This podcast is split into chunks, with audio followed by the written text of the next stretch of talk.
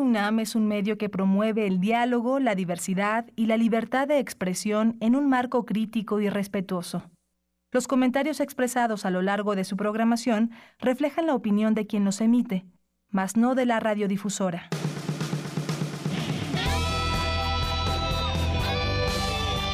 Prisma RU. Relatamos al mundo.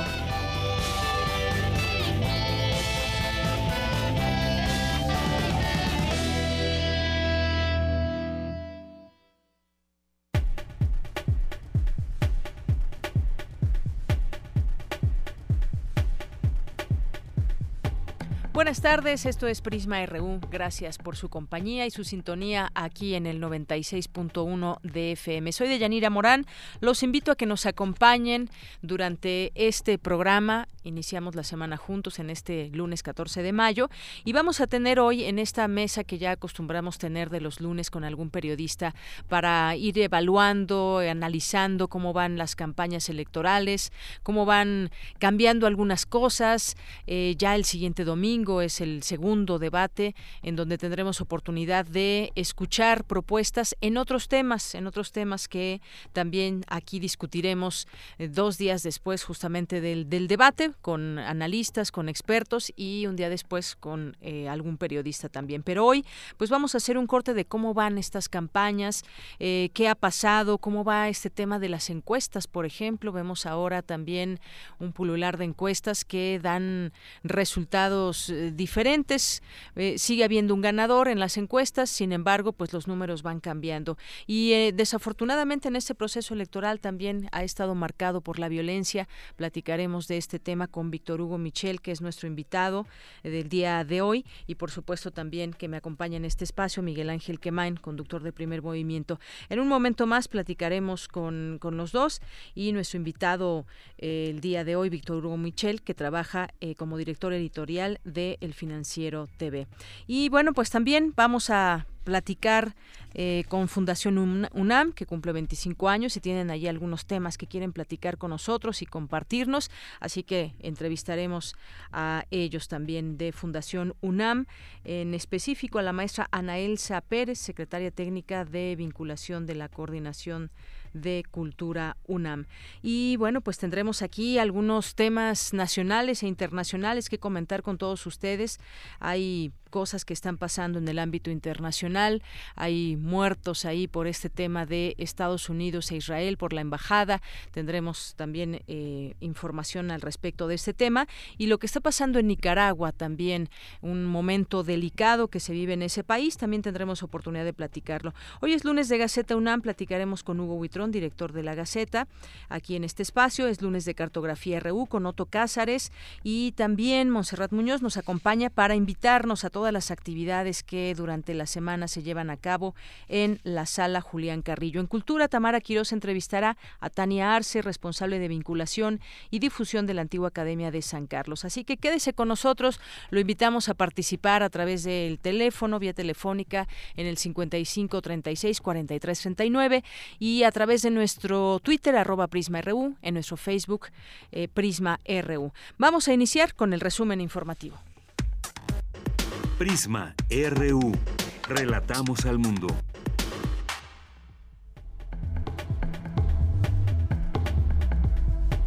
Y en los temas universitarios que le tendremos el día de hoy, firman la UNAM convenio general de colaboración con el Sistema Nacional Anticorrupción. Más adelante, Cindy Pérez Ramírez nos tendrá los detalles. Exhorta académico de la UNAM a medios de comunicación a apegarse más al rigor científico cuando hablen de astronomía. En unos minutos, Dulce García nos tendrá aquí la información.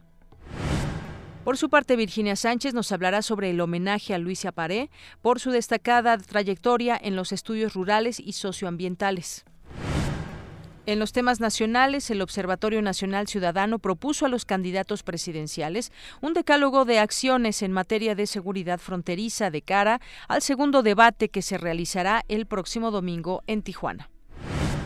Asimismo, el organismo Alianza por la Salud Alimentaria entregará una propuesta de política pública para combatir la obesidad y el sobrepeso a los candidatos presidenciales a fin de que estos se pronuncien a detalle sobre cómo enfrentar esa epidemia. Con señalamientos de desaseo en el proceso eh, de elección, arrancaron en el Congreso de Guerrero las comparecencias entre los tres aspirantes eh, a fiscal del Estado después de la renuncia hace algunas semanas de Javier Olea. El gobernador de Veracruz, Miguel Ángel Yunes, puntualizó que una de las líneas de investigación que buscan dar con el paradero del ex exfiscal de la entidad, Luis Ángel Bravo, vincula a su antecesor, Javier Duarte, con el delito de desaparición forzada. Los ductos de Pemex que pasan por la Ciudad de México han registrado un aumento de 916% en el número de tomas clandestinas en el primer trimestre del año. El candidato presidencial de Morena, Andrés Manuel López Obrador, pidió que se dé a conocer cuánto dinero del presupuesto utilizó el gobierno federal en la campaña de radio y televisión para imponer la reforma educativa. En tanto, el aspirante priista José Antonio Mid afirmó que no permitirá que su oponente López Obrador cancele la reforma educativa. Por su parte, el panista Ricardo Anaya aseguró que sería un gran error dar marcha atrás a la reforma educativa, aunque reconoció que tiene graves errores de implementación. Y la independiente Margarita Zavala propuso que en caso de ganar las elecciones elevará hasta 50 mil millones de pesos el presupuesto para cultura al final de su administración. En temas de economía, el Banco de México informó que alrededor de 20 instituciones financieras operarán de forma lenta en la plataforma alternativa SPAY después de detectar que cinco bancos fueron estafados a través de transferencias no autorizadas. En el cuarto trimestre de 2017, el indicador trimestral del PIB turístico aumentó 0.53%, lo que contrasta con su caída de 2.22% del periodo de julio a septiembre. En los temas internacionales, la Organización Mundial de la Salud tiene la aprobación del gobierno de la República Democrática del Congo para usar una vacuna experimental para combatir el virus del ébola. La red social Facebook informó que hasta la fecha miles de aplicaciones se han investigado y alrededor de 200 se suspendieron a la espera de una investigación exhaustiva para saber si hicieron un mal uso de los datos de los usuarios. Hoy en la UNAM ¿Qué hacer y a dónde ir? La Facultad de Estudios Superiores Acatlán y el Centro de Capacitación Ejecutiva e Idiomas te invitan a la sesión informativa del Diplomado en Criminalística.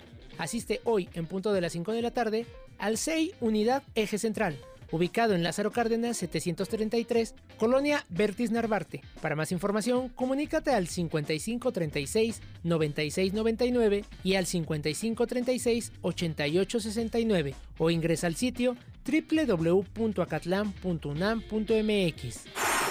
La gira de documentales Ambulante 2018 proyectará la cinta 13.500 volts de la directora mexicana Mónica Blumen, quien recibió la nominación al Premio Ariel como mejor cortometraje documental en el año 2016. La función será hoy en punto de las 17 horas en el Cinematógrafo del Chopo. La entrada general es de 40 pesos.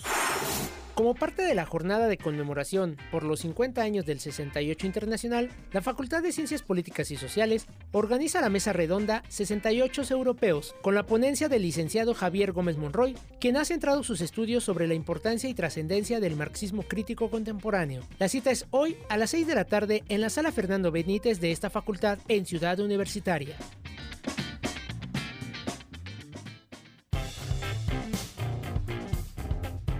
Campus RU. Una de la tarde con 14 minutos y entramos a nuestro campus universitario. Noticias de la universidad. Se llevó a cabo en el Instituto de Investigaciones Jurídicas el seminario La contratación pública y el Sistema Nacional Anticorrupción. Mi compañera Cindy Pérez Ramírez estuvo presente y nos tiene la información. Cindy, adelante. Así es, Deyanira, en el marco del Seminario Internacional La Contratación Pública y el Sistema Nacional Anticorrupción, el Instituto de Investigaciones Jurídicas de esta universidad suscribió un convenio para atender puentes de las actividades de la Secretaría Ejecutiva con el sector académico. Y es que a decir de Ricardo Salgado, secretario técnico del Sistema Nacional Anticorrupción, la corrupción se ha convertido en un cáncer que ha afectado la democracia, la confianza y la credibilidad en las instituciones del Estado mexicano, toda vez que maximiza minimiza las desigualdades sociales e inhibe el crecimiento. Al respecto, el índice de percepción de la corrupción elaborado por la Organización Transparencia Internacional en 2017 coloca a nuestro país en el lugar número 135 de 180 naciones. Esto es 12 puntos por debajo de lo que se reportó el año anterior. Esta estadística hace evidente la necesidad de redoblar los esfuerzos en el establecimiento de medidas no solo institucionales, sino también desde el sector académico y social tendientes a prevenir, detectar y sancionar las conductas relacionadas con actos de corrupción en los diversos ámbitos y niveles de gobierno. Por lo anterior, la conciliación del Sistema Nacional Anticorrupción representa una gran oportunidad para batir este cáncer y en el caso concreto resulta de total importancia el tema central del seminario que hoy se inaugura, dado que la contratación pública es un eslabón digno de análisis en la lucha contra la corrupción. Por su parte, Pedro Salazar Ugarte, director del Instituto de Investigaciones Jurídicas de la UNAM, señaló que esta casa de estudios tiene un compromiso abierto, claro y público con el combate a la corrupción. Y aquí tenido lugar y seguirán teniendo lugar importantes reuniones de trabajo del Sistema Nacional Anticorrupción, del Comité de Participación Ciudadana. A lo largo de varios meses aquí se han encontrado con sociedad civil y el próximo miércoles, pasado mañana, a las 11 de la mañana, en la Sala Reforma Política de 1977, tendrán también una audiencia pública el eh, eh, Comité de Participación Ciudadana con distintos actores. Tenemos aquí en el Instituto un muy importante observatorio Observatorio eh, de Corrupción y de Impunidad, que es un proyecto sumamente ambicioso en el que participan distintas instancias y en el que además algo que me parece relevante subrayar, por fortuna y venturosamente, no solo hay abogados. Es la información que tenemos. Muy buenas tardes. Gracias, Cindy. Vamos ahora con mi compañera Dulce García. Exhorta académico de la UNAM a medios de comunicación a apegarse más al rigor científico cuando hablen de astronomía. Adelante, Dulce. Deyanira, muy buenas tardes a ti al auditorio de Prisma RU. Mucho se nos dijo en la primaria que la luna no emite luz propia, sino que refleja la luz del sol. Sin embargo, la luna sí tiene su propia luz, solo que no podemos verla, puesto que solo la emite y muy débilmente en el infrarrojo del espectro electromagnético. Y es que todos los cuerpos celestes, uno de ellos es la luna, emiten calor propio. Así lo explicó el doctor René Ortega del Instituto de Astronomía de la UNAM durante la conferencia Mitos y Fake News en Astronomía, en donde advirtió que al hablar de esta materia, los medios de comunicación deberían apegarse más al rigor científico y menos al sensacionalismo. Fake news son piezas de aparente periodismo que tienen, según lo que yo, como yo las entiendo y como he, he ido leyendo, cuatro características principales. Su tono es o amarillista o sensacionalista o es propagandístico. Es decir, están buscando vender una idea o algo en particular. Su contenido es desinformación deliberada o sea, no es verdad.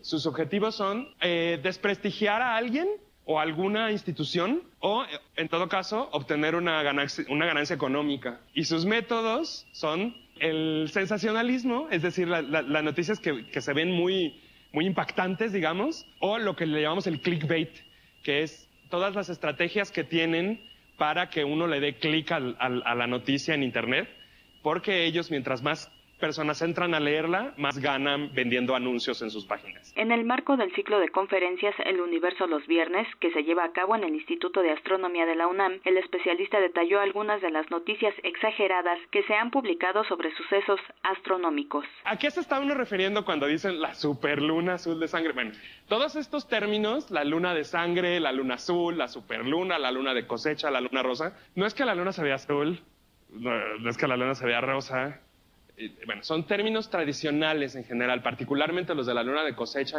y la, luna rosa. ¿Qué es la luna de cosecha? Es la luna llena más cercana al equinoccio de otoño. Se llama así porque los ciclos lunares se usaban para medir el tiempo. De Yanir Auditorio de Prisma RU, René Ortega brindó esta plática a alumnos de la UNAM para explicarles que no pueden creer todo lo que los medios de comunicación publican o lo que encuentren en redes sociales y que es mejor que se acerquen a los académicos para desenmarañar esos mitos. Es el reporte. Muy buenas tardes. Muchas gracias, Dulce. Vamos ahora con mi compañera Virginia Sánchez. Hace unos momentos se realizó el homenaje a Luisa Paré en el Instituto de Investigaciones Sociales. El homenaje a Luisa Paré por su destacada trayectoria en los estudios rurales y socioambientales. Adelante, Virginia. Hola, ¿qué tal, Dayanira y auditorio de Prisma RU? Muy buenas tardes. Así es, Dayanira, tal como tú lo comentas, pues este lunes el Instituto de Investigaciones Sociales realizó un homenaje a la vida y trayectoria de la reconocida antropóloga Luisa Paré por su destacada trayectoria en estudios rurales y socioambientales. Luisa Paré es miembro de diversas organizaciones como la Asamblea Veracruzana de Iniciativas y Defensa Ambiental, entre muchas otras. Recibió el honoris causa en leyes por la Universidad de Carleton en Ottawa, Canadá. Es investigadora a nivel 3 del Sistema Nacional de Investigadores y también ha sido acreedora de múltiples, múltiples reconocimientos por su trayectoria académica. Asimismo, es autora de varios libros y artículos y pues por lo tanto parece un gran referente en los estudios ambientales y sociales. Al inicio del homenaje, Miguel Armando López Leiva, director del instituto, reseñó, reseñó de manera breve la trayectoria de Luisa Pare. Escuchemos algo de ello. Desde finales de la década de 1970, inicio de los años 80, Luisa Paré inició la que sería su línea más prolongada de investigación en su carrera académica, la cual muestra su preocupación por el manejo integral de recursos naturales y la educación ambiental, con una amplia cobertura geográfica y sectorial en el territorio nacional. En aquel momento, con proyectos en el lago de Chapala y en la costa de Yucatán, a partir del 90 inició una línea de proyectos relacionados con el uso y manejo de recursos naturales en la Sierra de Santa Marta, Veracruz, con apoyo financiero de diversas instituciones y dependencias, cada uno con enfoques particulares. La planeación regional y comunitaria en áreas naturales protegidas, la participación social, los conflictos sociales y la gestión comunitaria en torno a los recursos naturales, agua y bosques, como fue el caso de la Reserva de la Biosfera de los Tuxtlas. también algunos comentaban fueron sus alumnos y todos ellos del Instituto de Investigaciones Sociales, como Uber de Gramón, quien de hecho fue el quien organizó el homenaje y dijo que existe una Luisa Verde por su compromiso eh, con el medio ambiente y una Luisa Roja por su trabajo político. Y a través de dos planteamientos definió lo que caracteriza el trabajo de Pared. Escuchen.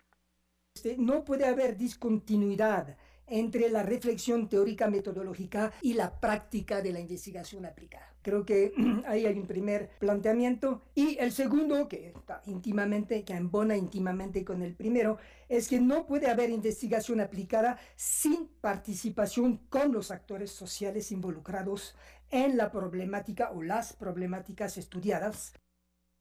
Por su parte, Sergio Sarmiento, también investigador del instituto, habló de la Luisa investigadora y activista y sobre la cercanía que estableció con la gente, sobre todo con los más desposeídos, y el cómo estimulaba a los estudiantes para involucrarse en estos temas con un compromiso político.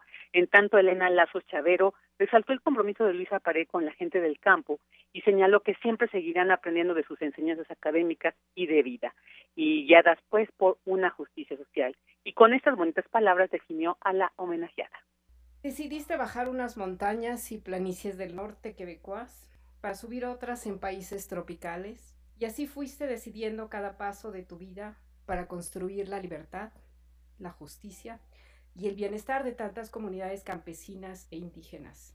Admiro tus determinaciones que han llevado a tantos buenos frutos. Has sembrado una gran diversidad de milpas, logrando buenos suelos y árboles y más árboles que se han convertido en bosques que crecen, disminuyen, mueren, vuelven a crecer en un vaivén de avances y retrocesos. Y en este proceso has dejado profundas reflexiones entre muchas y muchos de los que te hemos leído, conocido y disfrutado.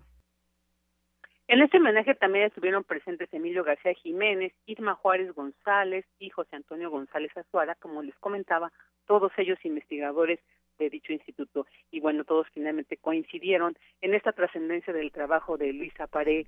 Y bueno, eh, Luisa, este homenaje es un evento, como lo dijo el director del instituto, inusual porque, bueno, es un homenaje afortunadamente en vida ante el anuncio de pues del retiro de su jubilación de, de Luisa. Entonces, bueno, todos ahí presentes les dieron este reconocimiento a esta eh, gran académica y pues también, como ellos decían, activista social. Este es mi reporte de Yanira. Muy buenas tardes. Gracias, Vicky. Muy buenas tardes. Porque tu opinión es importante, síguenos en nuestras redes sociales, en Facebook como Prisma RU y en Twitter como arroba PrismaRU. Queremos escuchar tu voz. Nuestro teléfono en cabina es 55 36 43 39.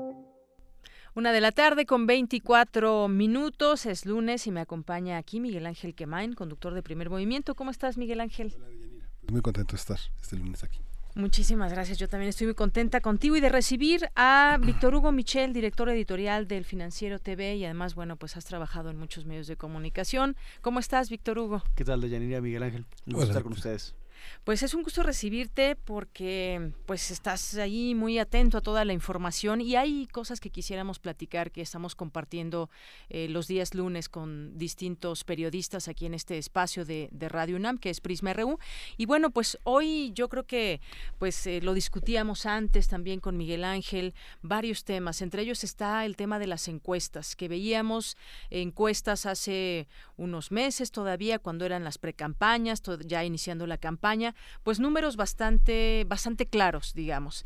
Y de unos días a la fecha, algunas encuestas han perfilado números, han, ido cambiando los números según sus resultados.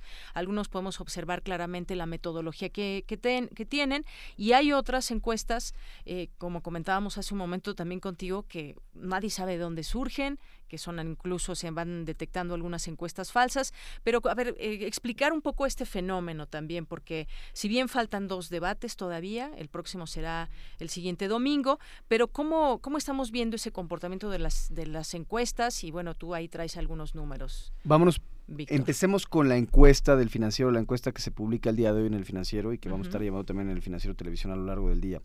Lo que nos dicen los números en este momento es que Andrés Manuel López Obrador tiene un 45 46% de las preferencias electorales sobre 26% de Ricardo Anaya y un 20% de José Antonio Mid. Margarita Zavala está en un 5%, el Bronco está en un 3%. Es decir, la tendencia que hemos ido detectando en el financiero, estas encuestas las hace Alejandro Moreno, que es un encuestador muy, muy respetado, es que Andrés Manuel López Obrador sigue consolidando su ventaja.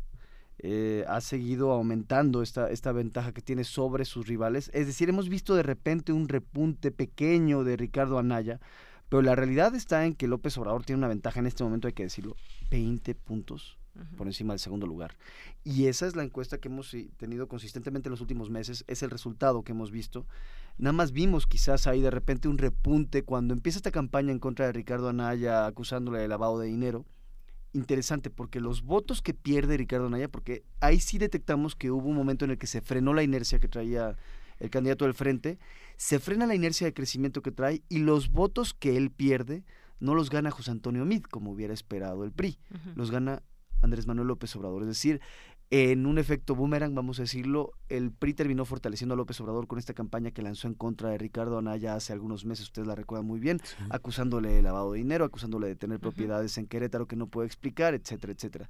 Y muy llamativo, es algo también interesante en las últimas semanas, José Antonio Mí ya cambió el discurso, ya no está atacando a Ricardo Anaya. Ataca particularmente a López Obrador. Es decir, ya no está pegándole a Anaya porque pareciera que cada voto que pierda Anaya es un voto que termina yéndosele a, López Obrador. Así es. ¿Cómo, cómo, plantean? Ahí, hablábamos fuera del aire de una serie de encuestas que están en el escenario nacional, pero las encuestas de Bloomberg y la que hicieron ustedes hoy, ¿cómo, cómo está estructurada y cuáles son las características metodológicas que, que tienen? Les conté una parte muy interesante que se tiene en la encuesta el día de hoy. Eh, se hace una, una encuesta en función de la región del país. Y eso es interesante porque nos da una idea de cómo van los candidatos en cada parte del país. Uno podría presumir que Andrés Manuel López Obrador, basándonos en la experiencia de 2006 y 2012, no tiene apoyo en el norte, que la mayoría de sus apoyos se encuentran aquí en el centro del país y en el sur, ¿no? En el Bajío no tanto. Bueno, pues sorpresa.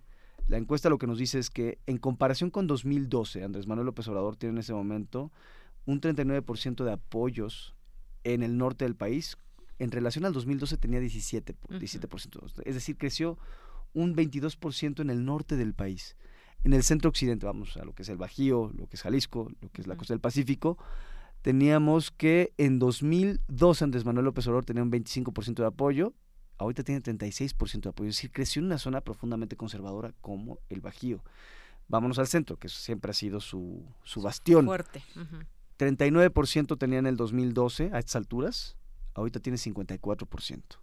Y para terminar, en el sur, 36% en el 2012 y 54% en este momento. Es decir, es llamativo que en una zona tradicionalmente hostil para López Obrador, como lo es el norte del país o lo es el Bajío, esté creciendo. Esto es lo que nos está arrojando la encuesta. Otro dato importante, y ese a mí me parece que es el dato que, que en este momento es más llamativo, porque muchos en este momento, o al menos con los números que tenemos, pues ya prácticamente damos por descontado un triunfo de Andrés Manuel López Obrador. Por supuesto, falta todavía mucho en esta campaña electoral, pero no hemos visto que se muevan las cosas de gran forma, no hemos visto grandes movimientos, no hemos visto que ni siquiera después del último debate, cuando le fue muy mal a López Obrador, hubiera una modificación realmente rotunda en las, en las encuestas. Entonces, reitero, todavía falta mucho, pero si las cosas siguen como van, Andrés Manuel López Obrador va a ganar. Y la pregunta ya no es si va a ganar, sino por cuánto va a ganar. Ese es el punto. Y el, la encuesta del día de hoy nos plantea un escenario que a mí en lo personal me parece preocupante. Y ahorita lo explicaré por qué. Plantea que el 41% de la gente estaría votando por Morena en diputados federales. Es decir, Andrés Manuel López Obrador se estaría haciendo de una mayoría en la Cámara de Diputados. Esto sin contar todavía a los otros partidos. Además de que el PRD viene en una caída libre terrible, eh, el PRI también. Entonces estaríamos hablando de que la primera fuerza quedaría conformada por Morena, la segunda fuerza estaría conformada por el Frente, bueno, por el PAN, la tercera sería el PRI y hasta abajo quedaría el PRD. Bueno, esto lo mismo hemos visto, por ejemplo, en otras encuestas, la de Massive Caller, que ha estado bastante sometida a cuestionamientos, pero ahí sí empiezas a ver también por estado, la mayoría de los estados, Morena lleva ventaja en el Senado. Es decir, todo se está configurando para que Andrés Manuel López Obrador sea un presidente sumamente poderoso y tenga mayorías en ambas cámaras del Congreso y si me aventuran yo les podría decir que también en varios congresos estatales. ¿Y por qué digo que es un escenario peligroso? No porque esté criticando la agenda del señor López Obrador, no, es otra cosa. Simplemente no es bueno en un sistema democrático tener tanta concentración de poder en una sola persona, en el Ejecutivo. El Ejecutivo va a tener carta blanca prácticamente para hacer lo que quiera en el próximo sexenio si las tendencias se mantienen como van. Así es. Sí, sí hay, por ahí después lo comentaremos. Eh, en el país eh, escribe también, eh, hubo un... Krause. Ah, Krause, exactamente. Habla justamente con otra persona de esa concentración de poder, ¿no? Hablamos de comentarla en algún otro momento. Yo insisto en este caso de la metodología, creo que es importante. Y bueno, esta encuesta se realizó del 26 de abril al 2 de mayo. Y bueno, insisto también, y, y mi pregunta va, va por ahí, decías, ya no nos vamos a, ya no nos estamos preguntando tanto por eh, si va a ganar o no, sino por cuánto porcentaje va a ganar.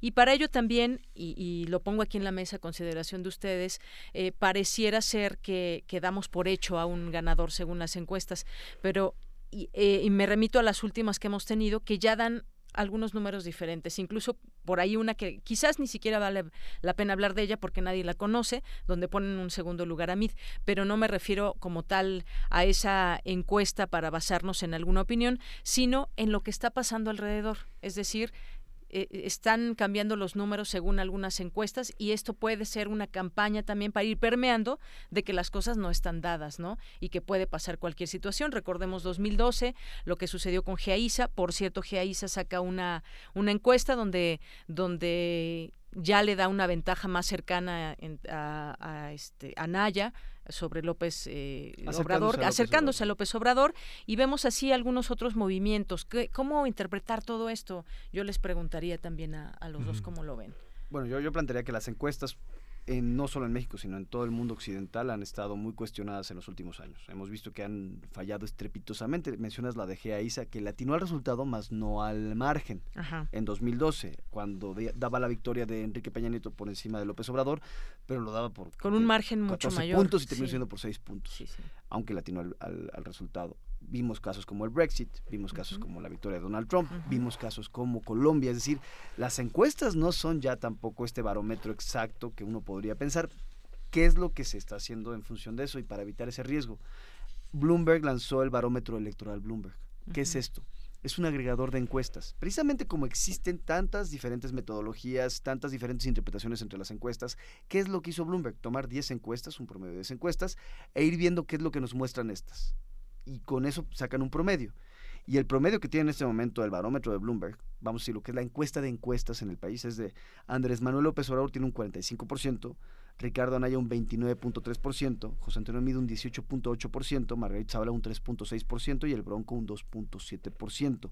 Y la tendencia es, digamos, En las últimas semanas hemos visto quizás que pasó de 48 a 45 López Obrador, que eh, eh, Anaya pasó de 29 a 30, muy, varia muy, poco variable en algunos puntos, pero no es realmente una tendencia que a mí me diga que está pasando, que estamos viendo un movimiento particularmente importante en esta campaña. No, la verdad. Y eso es tomando en cuenta un agregador de encuestas, ¿eh? en donde ya vienen 10, 12 encuestas con metodologías muy claras, encuestas, y ojo, encuestas que están registradas ante el Instituto Nacional Electoral, porque en este momento lo que tenemos es una proliferación de encuestas que han sido redactadas y producidas por quién sabe quién, por la mano de quién sabe quién, y ahorita les contaré un caso adicional de lo que hemos ido descubriendo, pero hay muchas encuestas falsas en este momento que nadie sabe de dónde salen ni de quién son, ¿no?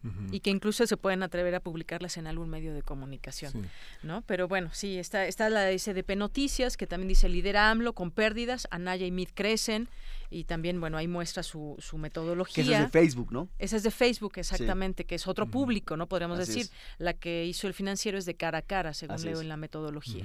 La declaración de Jaime Rodríguez era de que iba a ganar en Facebook, ¿no? A, través de la de esta de las redes sociales. ¿Qué tan factible es, es, eso, Víctor Hugo? ¿Hay una hay un es un instrumento ideológico, es un instrumento de negocio? ¿Qué, qué, qué significa? Es muy interesante esa pregunta porque hace unas semanas eh, platicaba con una académica. Hay una teoría que empieza a apuntar a que las redes sociales son un riesgo para la democracia. Yo no estoy diciendo que la estoy suscribiendo, ojo, eh, antes de que me empiecen a trolear, pero hay quien dice que las redes sociales han permitido el ascenso de movimientos antisistémicos tipo Donald Trump, por ejemplo. No podrías explicar el Brexit o Donald Trump sin las redes sociales. Eso podría ser, pero también no podrías explicar la revolución árabe sin las redes sociales. Así que todo tiene, cada herramienta, o sea, las herramientas son neutrales y dependen del uso que le dé a cada persona. Dicho, ahora dicho eso y respondiendo a tu pregunta, el Bronco llega a este proceso electoral convertido, o al menos promoviéndose como el amo de las redes sociales.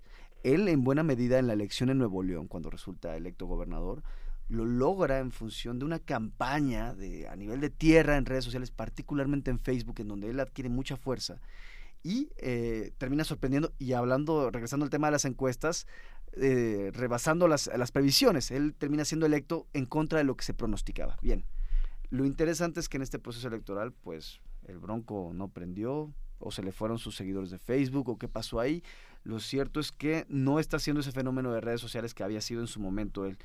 En cuanto a los demás candidatos, sí debo decir que es eh, nosotros lo que hemos eh, ido haciendo en el Financiero de Televisión es tenemos alianzas con distintas empresas, por ejemplo con Metrix, que es una que se dedica a hacer análisis de inteligencia artificial en redes sociales, y es impresionante lo que vemos en materia de movimiento de Andrés Manuel López Obrador realmente lo que vemos, la forma en la que se están moviendo los temas de López Obrador en las redes sociales, la, presencia, la fuerza que tiene, a mí me sorprende mucho. Pero también les diría algo adicional. Lo que también me sorprende es el discurso de odio.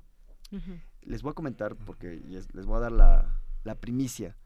Eh, preparamos un eh, estudio sobre el número de insultos que se han lanzado a través de las redes sociales a los candidatos presidenciales en este proceso electoral. Que por ahí ya escribía Riva Palacio, ¿no? Riva Palacio la semana pasada nos daba una idea. Llevamos más de 350 mil insultos en esta campaña electoral. El insulto más común es el de que le lanzan a los candidatos, a todos, ¿eh? a todos, excepto al Bronco, y tal vez cuál es la excepción. A todos les dicen corruptos. Ese es el insulto más común.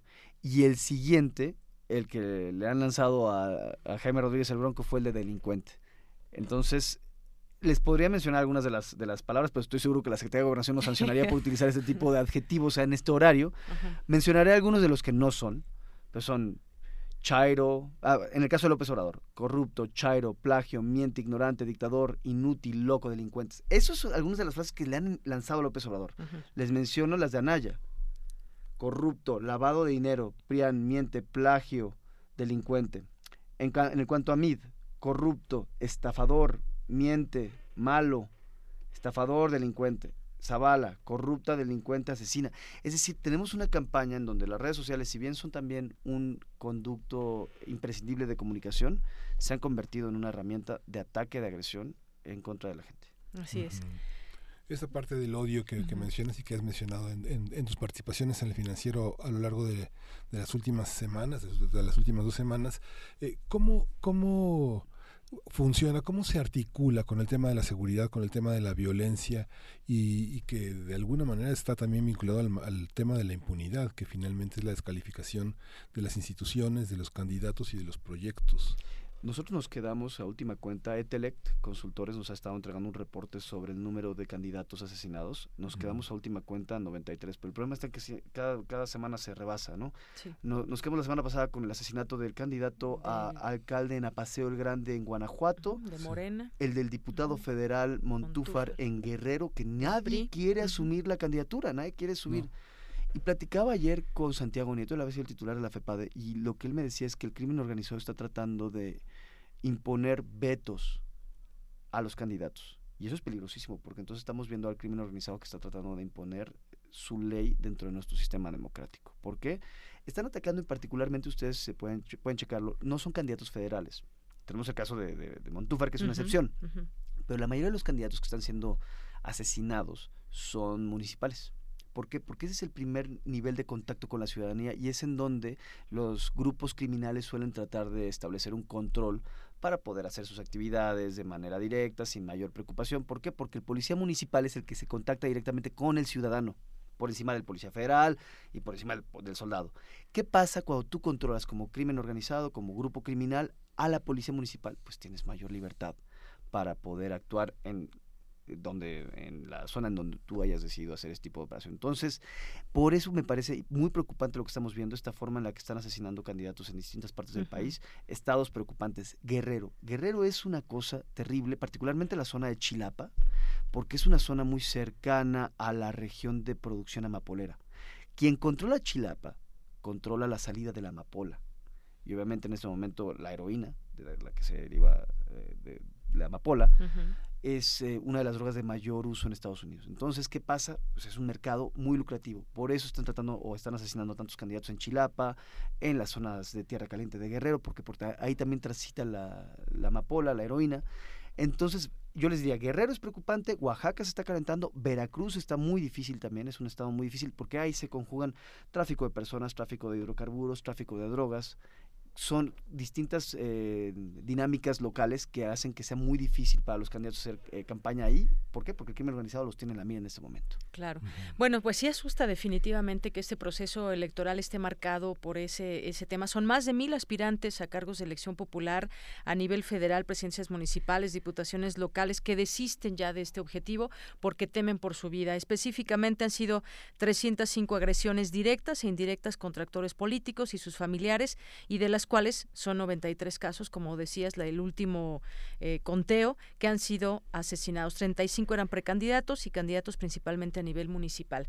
Eh, justamente, ¿en qué, ¿en qué términos está viviendo esta elección? Y bueno, pues ya lo que decía en su momento el INE, yo no, yo no tengo esa capacidad de, eh, de que haya seguridad que en todo este proceso, porque no, no le corresponde, me, me corresponde vigilarlo, pero sí vemos ese ambiente que de alguna manera puede, puede empañar el proceso, ¿no? Sé si, si alguna candidatura en particular, pero sí este proceso está marcado por esa, por ese, e, esa sangre que ahora, que ahora se queda de estos distintos eh, personajes y cómo, cómo es que le vamos a hacer para creer y para qué va a pasar en esos lugares donde incluso ya están buscando los partidos políticos ofrecer esas candidaturas para que pueda haber alguien y la gente tenga alguna autoridad para después de el 1 de julio. Está es una situación bastante difícil que también nos permea a todos como ciudadanos, aunque no vivamos en Guerrero, aunque no vivamos en cualquier lugar de, este tipo. ¿Quién se echa el tiro de ser candidato ahorita en Chilapa, no? O ser candidato a diputado federal después de lo que pasó con Montúfar, que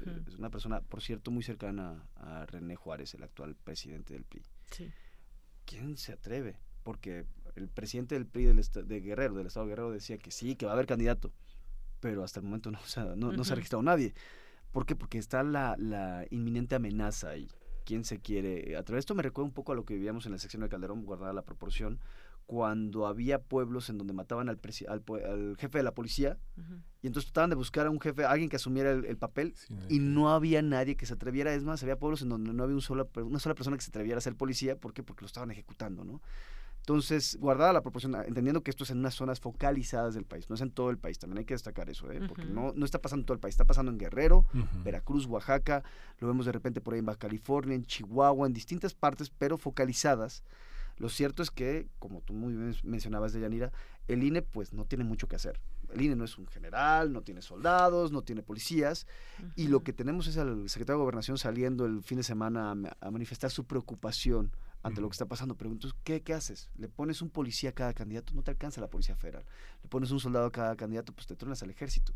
Esa es una de las grandes preocupaciones que hay en este proceso electoral, la realidad. Sí. Salvador García Soto, que estuvo la semana pasada con nosotros, mencionaba el tema de los algoritmos y de la decisión a partir de un 65% en el que se pueden alterar los resultados de las urnas. ¿Y tú qué piensas al, al, respecto? Las encuestas son una cosa, pero las posibilidades de fraude están calculadas, Víctor Hugo. Son...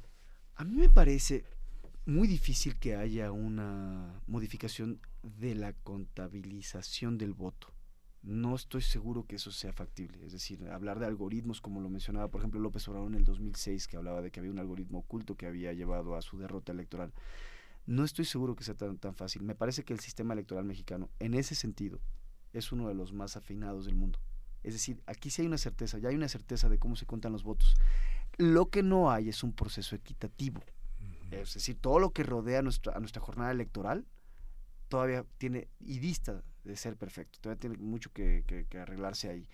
Pero ya hacer grandes cochupos, como lo conocimos en su momento, el ratón loco, la urna embarazada, el carrusel, toda esta eh, terminología del fraude mexicano que, nosotros éramos, eh, nos pintábamos para eso en este país, ¿no?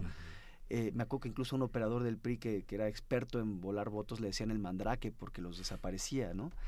Dicho eso, no creo que sea tan fácil, no creo que sea sencillo hacer un fraude en un proceso electoral como el mexicano vigilado por los ciudadanos, porque recordemos, quienes están en las urnas y en las mesas son ciudadanos, insaculados. Es decir, no veo ahí la posibilidad de que haya una operación de que vamos a embarazar una urna. Ahora bien, déjenme plantear otro elemento. Lo que sí me preocupó, por ejemplo, en el caso de Coahuila, las elecciones de hace un año, ahí sí pasó algo raro. ¿A qué me refiero? Tuviste un proceso marcado por inequidad, gastos a favor del candidato oficial, y al mismo tiempo tienes situaciones que violentan, por decirlo menos, la confianza que había en las instituciones electorales locales. Por ejemplo, hubo urnas que sí aparecieron ahí eh, aparentemente manipuladas, se perdió la cadena de custodia de las urnas y peor aún, dejó de funcionar el PREP, lo cual generó muchísimas suspicacias.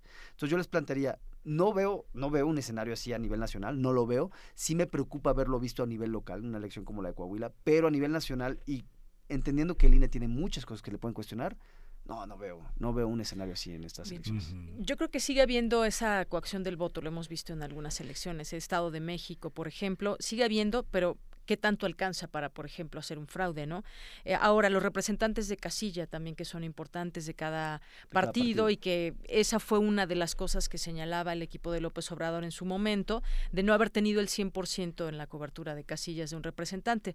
No sé ahorita cuánto quedó ya el último porcentaje, pero parece ser que ya es una, una cobertura casi total de, de los representantes en, en las casillas.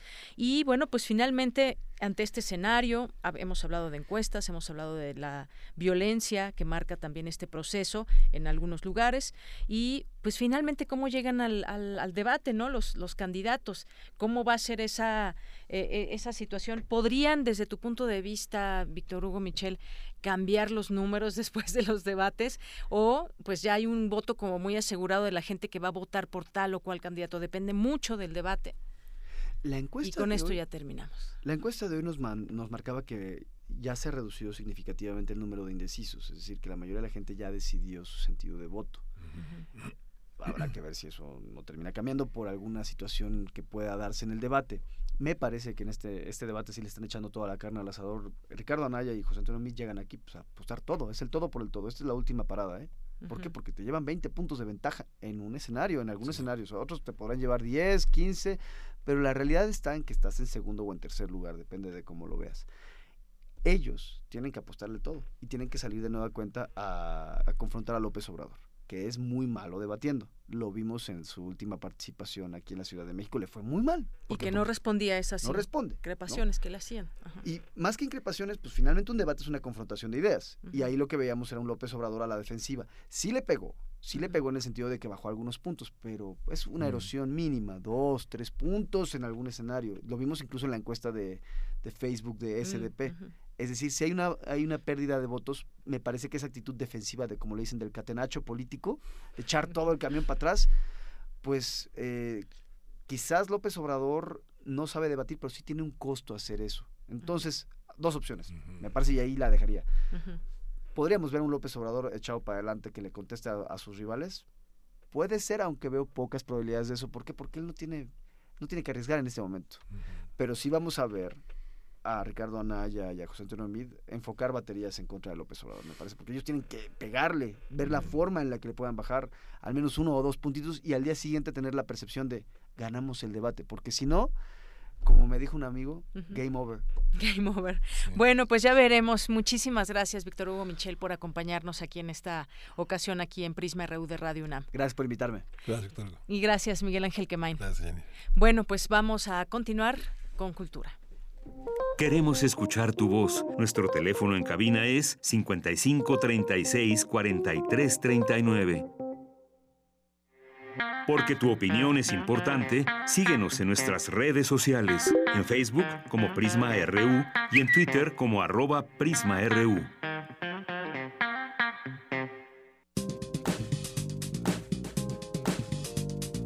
Cultura RU.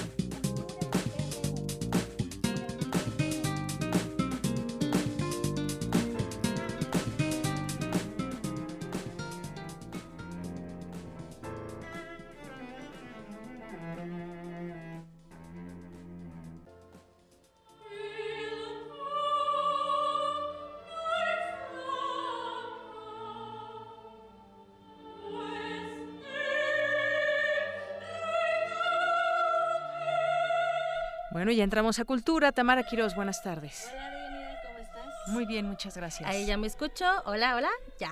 Deyanira, muy buenas tardes a ti y a todo el auditorio. Para iniciar la semana, les comentamos que por segunda ocasión en la Ciudad de México se conmemora el Día Internacional de los Museos. Esta celebración se lleva a cabo, a cabo cada 18 de mayo desde 1977 en todo el mundo.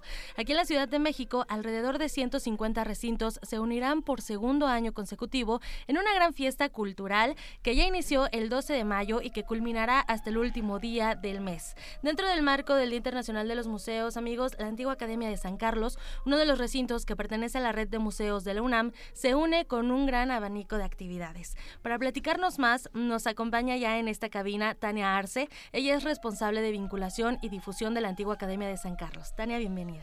Muchísimas gracias, Tamara de Yanira. Gracias por la invitación. No, al contrario. Y también nos acompaña Anameli Soriano. Ella es soprano e integrante de Esencia Bell. Bienvenida, Anameli. Muchas gracias. De hecho, esa la que escuchan de fondo, mm, esa voz que escuchan es Ana Meli. Bueno, para iniciar, Tania, de los 160 museos que aproximadamente tiene la capital, hoy nos enfocaremos a la antigua Academia de San Carlos. Platícanos, por favor, de eh, qué va a pasar, qué va a pasar el 18 de mayo. Bueno, el 18 de mayo, como bien ya lo mencionas, es una fiesta a partir del año pasado. Bueno, hemos ya hecho el mes de los museos el mes de mayo, entonces estamos con un abanico de actividades en específico. La academia tendrá y empezamos a partir de hoy con actividades eh, interactivas. Pueden ir a visitar las galerías para conocer las exposiciones que tenemos permanentes, así como la exposición de Toledo, que ya está próxima a concluir también, y entrar a un pequeño rally cultural eh, que está eh, en una de las apps en Facebook también o hacerlo directamente ahí en academia, ¿no? ¿Cómo, ¿Cómo es esto de las apps? Bueno, una aplicación. Eh, es una aplicación, exactamente. Entras a Facebook, a la, a la página es triple, bueno, dos puntos, diagonal apps.facebook.com, diagonal rally virtual. Así entran y va a aparecer un pequeño programita en el que pues ustedes van a poder interactuar eh, a través de dando respuestas a preguntas que nosotros realizamos en este en esta aplicación y conocer un poquito más sobre la historia de la academia. Si les interesa conocerla físicamente, bueno, pues en Academia 22 pueden asistir de lunes a viernes de las 10 a las 6 de la tarde. Esa es una de las actividades. El tema este año es los museos en conexión contigo y va específicamente por ese lado, ¿no? La tecnología, cómo nos acerca al público sin necesidad a veces de que ellos estén físicamente en el espacio. Pueden hacer ya recorridos virtuales en museos y no nada más aquí en México, sino también a nivel internacional. Claro que justo eso funciona para las personas que viven en otros otros países, incluso en otros estados de la República. Exactamente. Entonces, bueno, nosotros empezamos con esta pequeña eh, pues interacción a través de este rally, que son pues preguntas específicamente de la academia para que conozcan un poquito más de ella. Y bueno, justo el 18, que es el día que se conmemora a, los museos, eh, vamos a tener la presencia de Esencia Bell con Ana Meli y con Iván. Ellos presentan el concierto en la lírica, entonces bueno, va a ser un evento de verdad increíble. Y de eso nos vas a hablar tú, Ana Meli. ¿Qué, qué va a pasar? ¿Qué canciones forman parte del repertorio de este concierto? Eh, tenemos para el inicio eh, Canto a la Luna de Rosalca, para entrar un poco a la fantasía. Nos gusta mucho trabajar esta parte, pero también eh, toda la parte moderna que es la ópera con electrónico y un poquito de pop. Traemos la versión en español de Falta tu estrella de Ma Chaplin. Y después de eso hay una pequeña sorpresa, no se asusten, es muy buena. Enseguida eh, vamos a, mm, a, llevarlos a un pequeño jardín, patio, esta parte de espacios públicos, que es lo que principalmente nosotros trabajamos. Para nosotros, eh, cuando iniciamos, y la razón de la por qué iniciamos era porque, en primera, pues queríamos cantar. Teníamos muy pocas piezas, y yo le dije a mi compañero Iván, realmente por eso nos unimos, porque nos invitaron al Festival Barroco de Tlalmanalco. Y ahí fue donde nos unimos por primera vez para cantar en el kiosco. ¿Eso cuántos años tiene? Uy, como unos 10 años, sí, como 10 años tiene. ya tiene, ya tiene rato. sí, pues estábamos en la escuela de iniciación artística. Eh, yo tenía tres piezas, mi compañero tres piezas, y dijimos, bueno, con esto creo que ya se hace la media hora. Y empezamos eh, a trabajar justamente en todo lo que son espacios públicos. Es por ello que nos gusta esta parte eh, del juego, la coquetería, la ópera, pero la, la, parte de la ópera, aun cuando es dramática, porque deben de saber que soy soprano dramática, es muy complicado que yo tenga piezas alegres. Es por eso que tengo el equilibrio con mi compañero Iván, que por cierto, él es contratenor él tiene la voz un poco más aguda que yo. Entonces es como cuando lo escuchan es así de ¿qué pasa aquí? ¿no? Llama mucho la atención por esa cuestión. ¿Quién es quién? Exacto, y me dicen, pero no es playback de él. No, créanme, no es playback. Por eso los invitamos para que vayan justamente al concierto en la lírica, para que ustedes lo puedan sentir, puedan vibrar. Recuerden que la ópera no ocupamos micrófono para ello. Entonces la voz puede vibrar en su cuerpo, se fragua por la piel, la pueden sentir. Entonces los invitamos justamente a esta experiencia experiencia, que vivan con nosotros la ópera, que la sientan, que extrañen a sus seres queridos, pero a la vez disfruten de la plaza. También va a estar, eh, mi compañero va a cantar una versión para contratenor eh, de Sole Mío, entonces es para que vayan, la, eh, la, experimenten, principalmente eso. Nosotros nos arriesgamos un poquito, por eso a veces tenemos ciertas críticas, porque nos arriesgamos a cantar piezas que no son para nuestro color de voz. Okay. en mi caso tengo la banera de la ópera Carmen, que también esa es para mezzo, esa pieza, y pues soy soprano. Entonces, así como que es darle un poquito de toque a y hacer lo que nos gusta. Y un juego también. Y todo esto va a pasar en el patio central de la antigua Academia de San Carlos el 18 de mayo a las 7 de la noche. Así es, Tamara, es a las 7, la entrada es totalmente libre. Les pedimos que pues si lleguen por lo menos unos 10 minutos antes de la hora porque sí nos gusta empezar en punto. Entonces, igual para tomar buen lugar y puedan apreciar pues la presentación de, de Ana Meli y de Iván. En la lírica, concierto de ópera, el eh, bueno, el 18, pero también hay recorridos musicalizados a partir del 22. Exactamente, el 22 y 24 tenemos dos, bueno, tenemos recorrido musicalizado, el 22 a las 4 de la tarde y el 24, que es jueves, eh, empieza a las 5. Este recorrido va a estar acompañado por Brenda Cepeda, ella es eh, estudiante, está ya por concluir su carrera en la Escuela Superior de Música de, de, de Y bueno, pues ella nos acompaña en este recorrido. Hablamos de la historia de la academia, de pues también los mitos o leyendas que se han desarrollado en torno a, la, centro histórico. a ella exactamente. Y bueno, terminamos con eh, una pieza más eh, dentro de las galerías que ya quien las conocen saben que es un espacio bastante emblemático del recinto. Y también va a haber la proyección de un documental, El pensamiento del arte, esto el 24 a las 7 de la noche. Correcto. Terminamos la visita del recorrido musicalizado y nos ligamos con la proyección de este documental. Es un documental de Arturo Sesmer y Lorenzo Lagrava.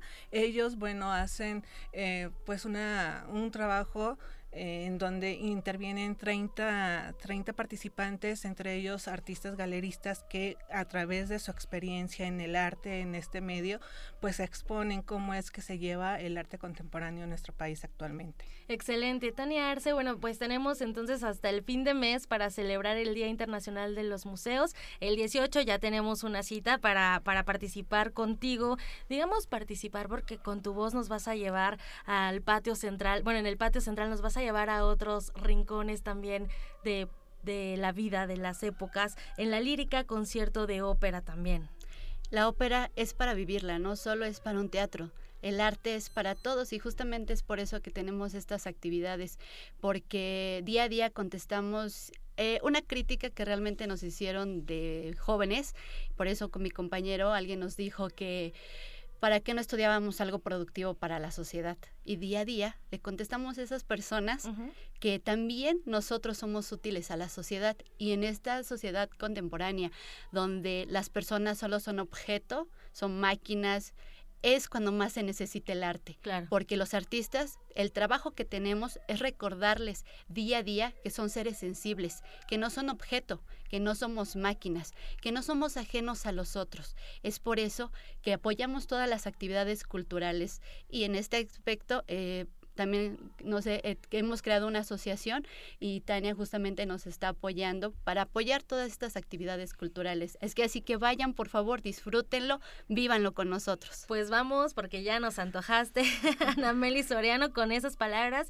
Anameli Soriano, integrante de Esencia Bell, gracias por tu visita. Y también a ti, Tania Arce, responsable de vinculación y difusión de la Antigua Academia de San Carlos. Visitemos la Antigua Academia de San Carlos allá en el número 22 de la calle Academia. Así es, correcto de lunes a viernes, de 10 de la mañana a 6 de la tarde. Estamos totalmente para servirles igual. Si desean recorridos musicalizados, comunicarse con nosotros. 55 22 33 87 y podemos programarlos. O visiten la página oficial también. Exactamente. Los esperamos. Gracias. Deyanira, por hoy me despido. Que tengan un excelente inicio de semana. Ahí está la opción Claro que sí, gracias. Internacional de los Museos. Gracias, Tamara, gracias a tus invitadas. Y vamos a hacer un corte y volvemos a la segunda hora de Prisma RU. Resistir está en la naturaleza humana. En todo aquello que hemos creado para nuestro cuerpo y nuestro espíritu. En la libertad de nuestros sentidos y el derecho a nuestros pensamientos nuestra capacidad de ser responsables y en el gusto de entretenernos. Tenemos un legado que mantener y nuestra tripulación cumple su misión con honor. Resistencia modulada. De lunes a viernes, de las 20 a las 23 horas, por el 96.1 de FM, Radio UNAM. Experiencia sonora. Arriba, Marco. Hay que ir a la escuela. Arriba, papá. Tienes que ir a trabajar. Arriba, vecina. Hay que echar a andar el huerto. Arriba, Braulio. Hay que salir a correr. Arriba, mi amor. Nos toca cuidar a los nietos. Arriba, José. Hay que echarle una mano a México. Arriba, mexicanos. Nos urge cambiar el destino de nuestro país. Los valores hacen el cambio. Partido Encuentro Social.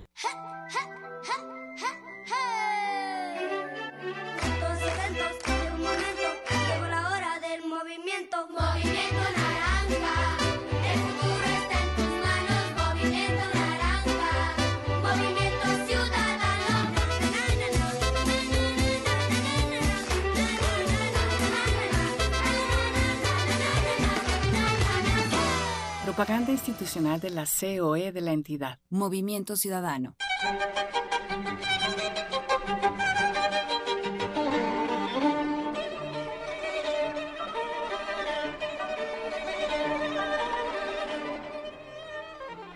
¿Quieres saber qué es este sonido? No olvides escuchar este domingo a las 2.30 de la tarde Gabinete de Curiosidades. Colecciona junto con nosotras sonidos. Quédate en el 96.1 de FM, Radio UNAM.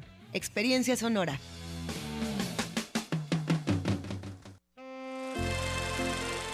Detrás de cada cuadro yace una historia alterna, una faena de resistencia en torno al celuloide en mayo, Cineclub Radio Cinema trae para ti el imaginario de Jaime Humberto Hermosillo, La Pasión según Berenice, Matiné, Naufragio, Amor Libre y La Tarea te esperan todos los miércoles de mayo a las 18 horas en la sala Julián Carrillo.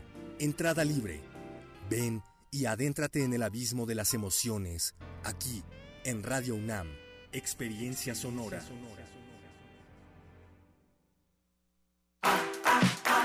Anaya. Anaya, el futuro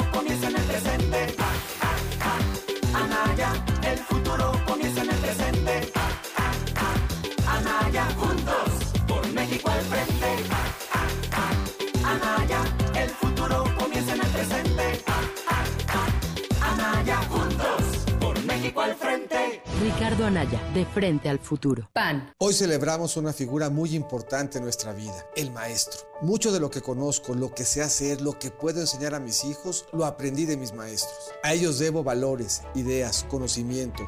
Les debo cómo entender problemas complejos y tomar decisiones adecuadas. Como presidente, honraré su vocación e incrementaré sus salarios. Hoy, a mis maestros, a todos los maestros mexicanos, muchas felicidades. Vota por mí, candidato por la coalición Todos por México. PRI. Porque tu opinión es importante, síguenos en nuestras redes sociales, en Facebook como Prisma RU y en Twitter como arroba PrismaRU.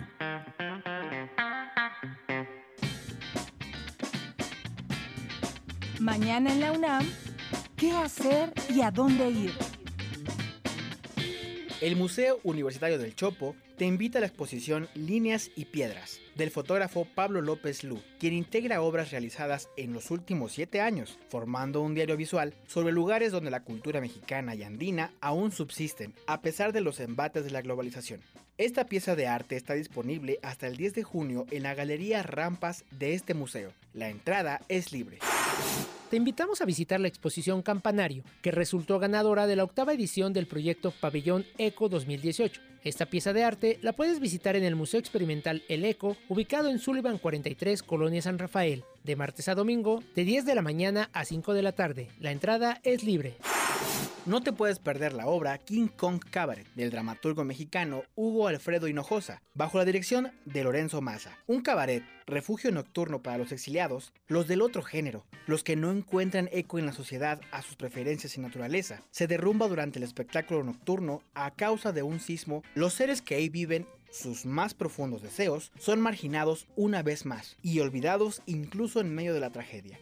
Las funciones son de jueves a domingo a las 19 horas en el CUT Caja Negra, ubicado en el Centro Cultural Universitario, atrás de la sala Nezahualcóyotl. La entrada es libre. Continuamos, gracias por estar con nosotros aquí en Prisma RU, en el 96.1 de FM y en www.radio.unam.mx.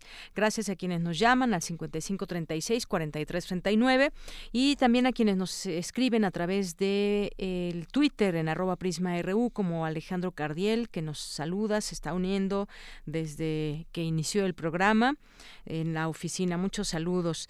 Eh, también a Juan M, le mandamos muchos saludos. Eh, el Sarco Iquetecuani también por aquí, que nos dice, pero y la dejé a Isa, eh, que ya los daba empatados. Sí, efectivamente, es que hay una guerra de encuestas, podríamos decir de pronto, y, ya no nos dio tiempo de platicarlo con Víctor Hugo Michel, pero por lo menos se han eh, identificado 12 encuestadoras o dos encuestas más bien, porque no se sabe quiénes son las encuestadoras, que pues nadie sabe quiénes son y, van ahí generando resultados, quién las paga, quién está al tanto de ellas o quién les da validez, pero que sin embargo entran en esta escena política. Eh, Alejandro Cardí nos dice muy buena la entrevista, yo insisto, cuidado, las encuestas no votan. Gracias eh, por tu comentario. También nos escribe eh, por aquí eh, y que Tecuani dice, oigan, pero corrupto es como el tercer apellido de todos los políticos, así como que decir insulto, pues no aplica.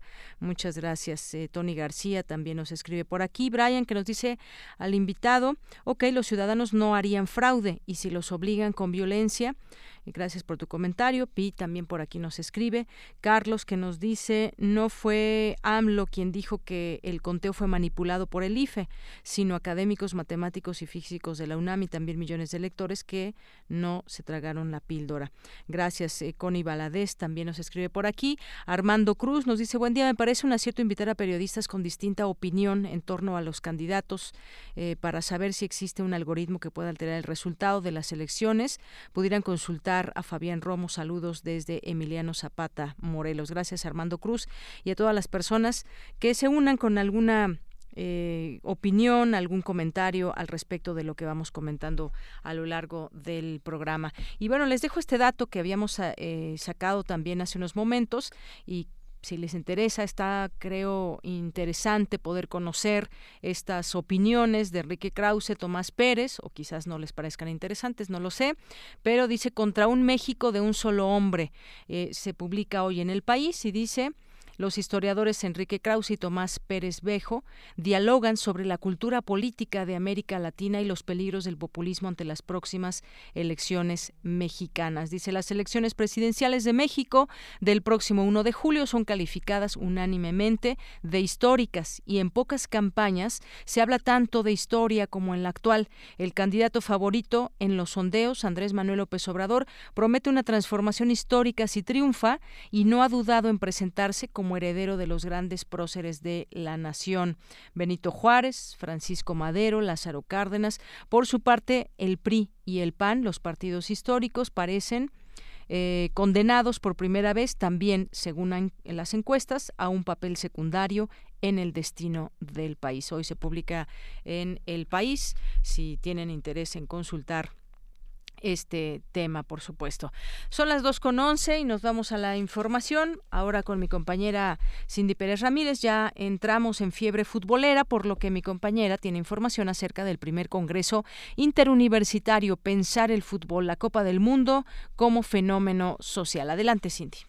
¿Qué tal, Deyanira? Muy buenas tardes. El viernes platicábamos del Congreso Interuniversitario Pensar el Fútbol desde el aula, la cancha y la grada. Estas jornadas, organizadas por la Facultad de Ciencias Políticas y Sociales de la UNAM, la Universidad Iberoamericana, en donde se discute el fútbol como objeto de estudio de las ciencias sociales y su importancia en la sociedad. En la mesa dedicada a los mundiales en la literatura y las artes, Santiago Hernández, internacionalista de la Universidad Iberoamericana, se refirió al texto La guerra del fútbol de Kapuczynski. Y es el, primer ejemplo que si, se presta la discusión cuando cualquiera te dice, no, pues es que el fútbol no, no tiene nada más de, de, lo que sucede en la cancha, pues a mí, si hay, si hay forma de llevar a cabo la plática, que tiene muchos pequeños momentos más allá de la guerra, eh, es, es algo que le ha pasado mucho a la selección mexicana, por ejemplo, cuando va al Cuscatlán, que pues básicamente independientemente de las tensiones internacionales y, y, de la política internacional que acontecía en ese momento en la frontera entre Honduras y El Salvador, pues hay pequeños momentos muy duros, como el suicidio de Amalia Bolaños cuando pierde El Salvador en Honduras, que fungen como detonantes, no solo como luces de luciérnaga, sino como haces de luz coyunturales para que se, se dé el conflicto armado, ¿no? Y eso está eh, en, en, la prosa de Kapuczynski, queda, bueno, detallado de forma muy clara. Y es muy curioso porque, pues justo, si se fijan, es un año antes del Mundial que jugó Pelé. Es la, la, el último Mundial que se levantó la Copa Jules Rimet. Fue aquí en México y es un, es un momento de tensión de política internacional. Por su parte, Pablo Duarte, editor especializado en deportes, señaló que la relación entre la literatura y el fútbol es complicada porque aún no hay muchas opciones. De pronto hay más complejidad o más complicación que cosa bella, pues, ¿no? En la cuestión más material, pues, hay esfuerzos aislados, el Internet ahora promete más de lo que cumple en realidad. Es claro que en cuestión de literatura de fútbol, se escribe alguna, tenemos algunas evidencias por ahí, pero quizá no sea lo suficiente porque el fútbol es un fenómeno que sucede todos los días, todo el tiempo, o sea, está en todos lados y además estamos todo el tiempo, pues la metáfora, el fútbol es como nuestra, es nuestra taquigrafía, es una manera bastante útil de simplificar el mensaje y la comunicación entre nosotros, ¿no? Entonces, para tanta efervescencia, para tanta creación de ideas, para tanto surgimiento de inspiraciones, lo que se produce o lo que tenemos disponible para leer, si lo pensamos así, es bastante poco. Y a mí lo que me parece interesante poner sobre la mesa es pensar o tratar de entender por qué sucede así. Es un poco raro que en un país tan futbolero haya tan escasa facilidad para nombrar a todos esos autores. Seguramente hay muchos, pero lo cierto es que las condiciones allá afuera no están dadas para que haya esa profusión de, literatura mexicana sobre fútbol. De Yanir, algunos escritores que se han llevado por esta pasión son Juan Villoro con los textos Dios es redondo o Balón dividido, Eduardo Galeano, autor del Fútbol a Sol y Sombra, y Albert Camus con Lo que le debo al fútbol. Es la información que tenemos. Muy buenas tardes. Gracias, Cindy Pérez Ramírez. Pues esta eh, óptica también interesante sobre la Copa del Mundo y cómo es, cómo la vemos como fenómeno social, porque además, pues bueno, el fenómeno es eh, muy grande, lo verán millones de personas en el mundo esta próxima Copa Mundial de Fútbol de Rusia.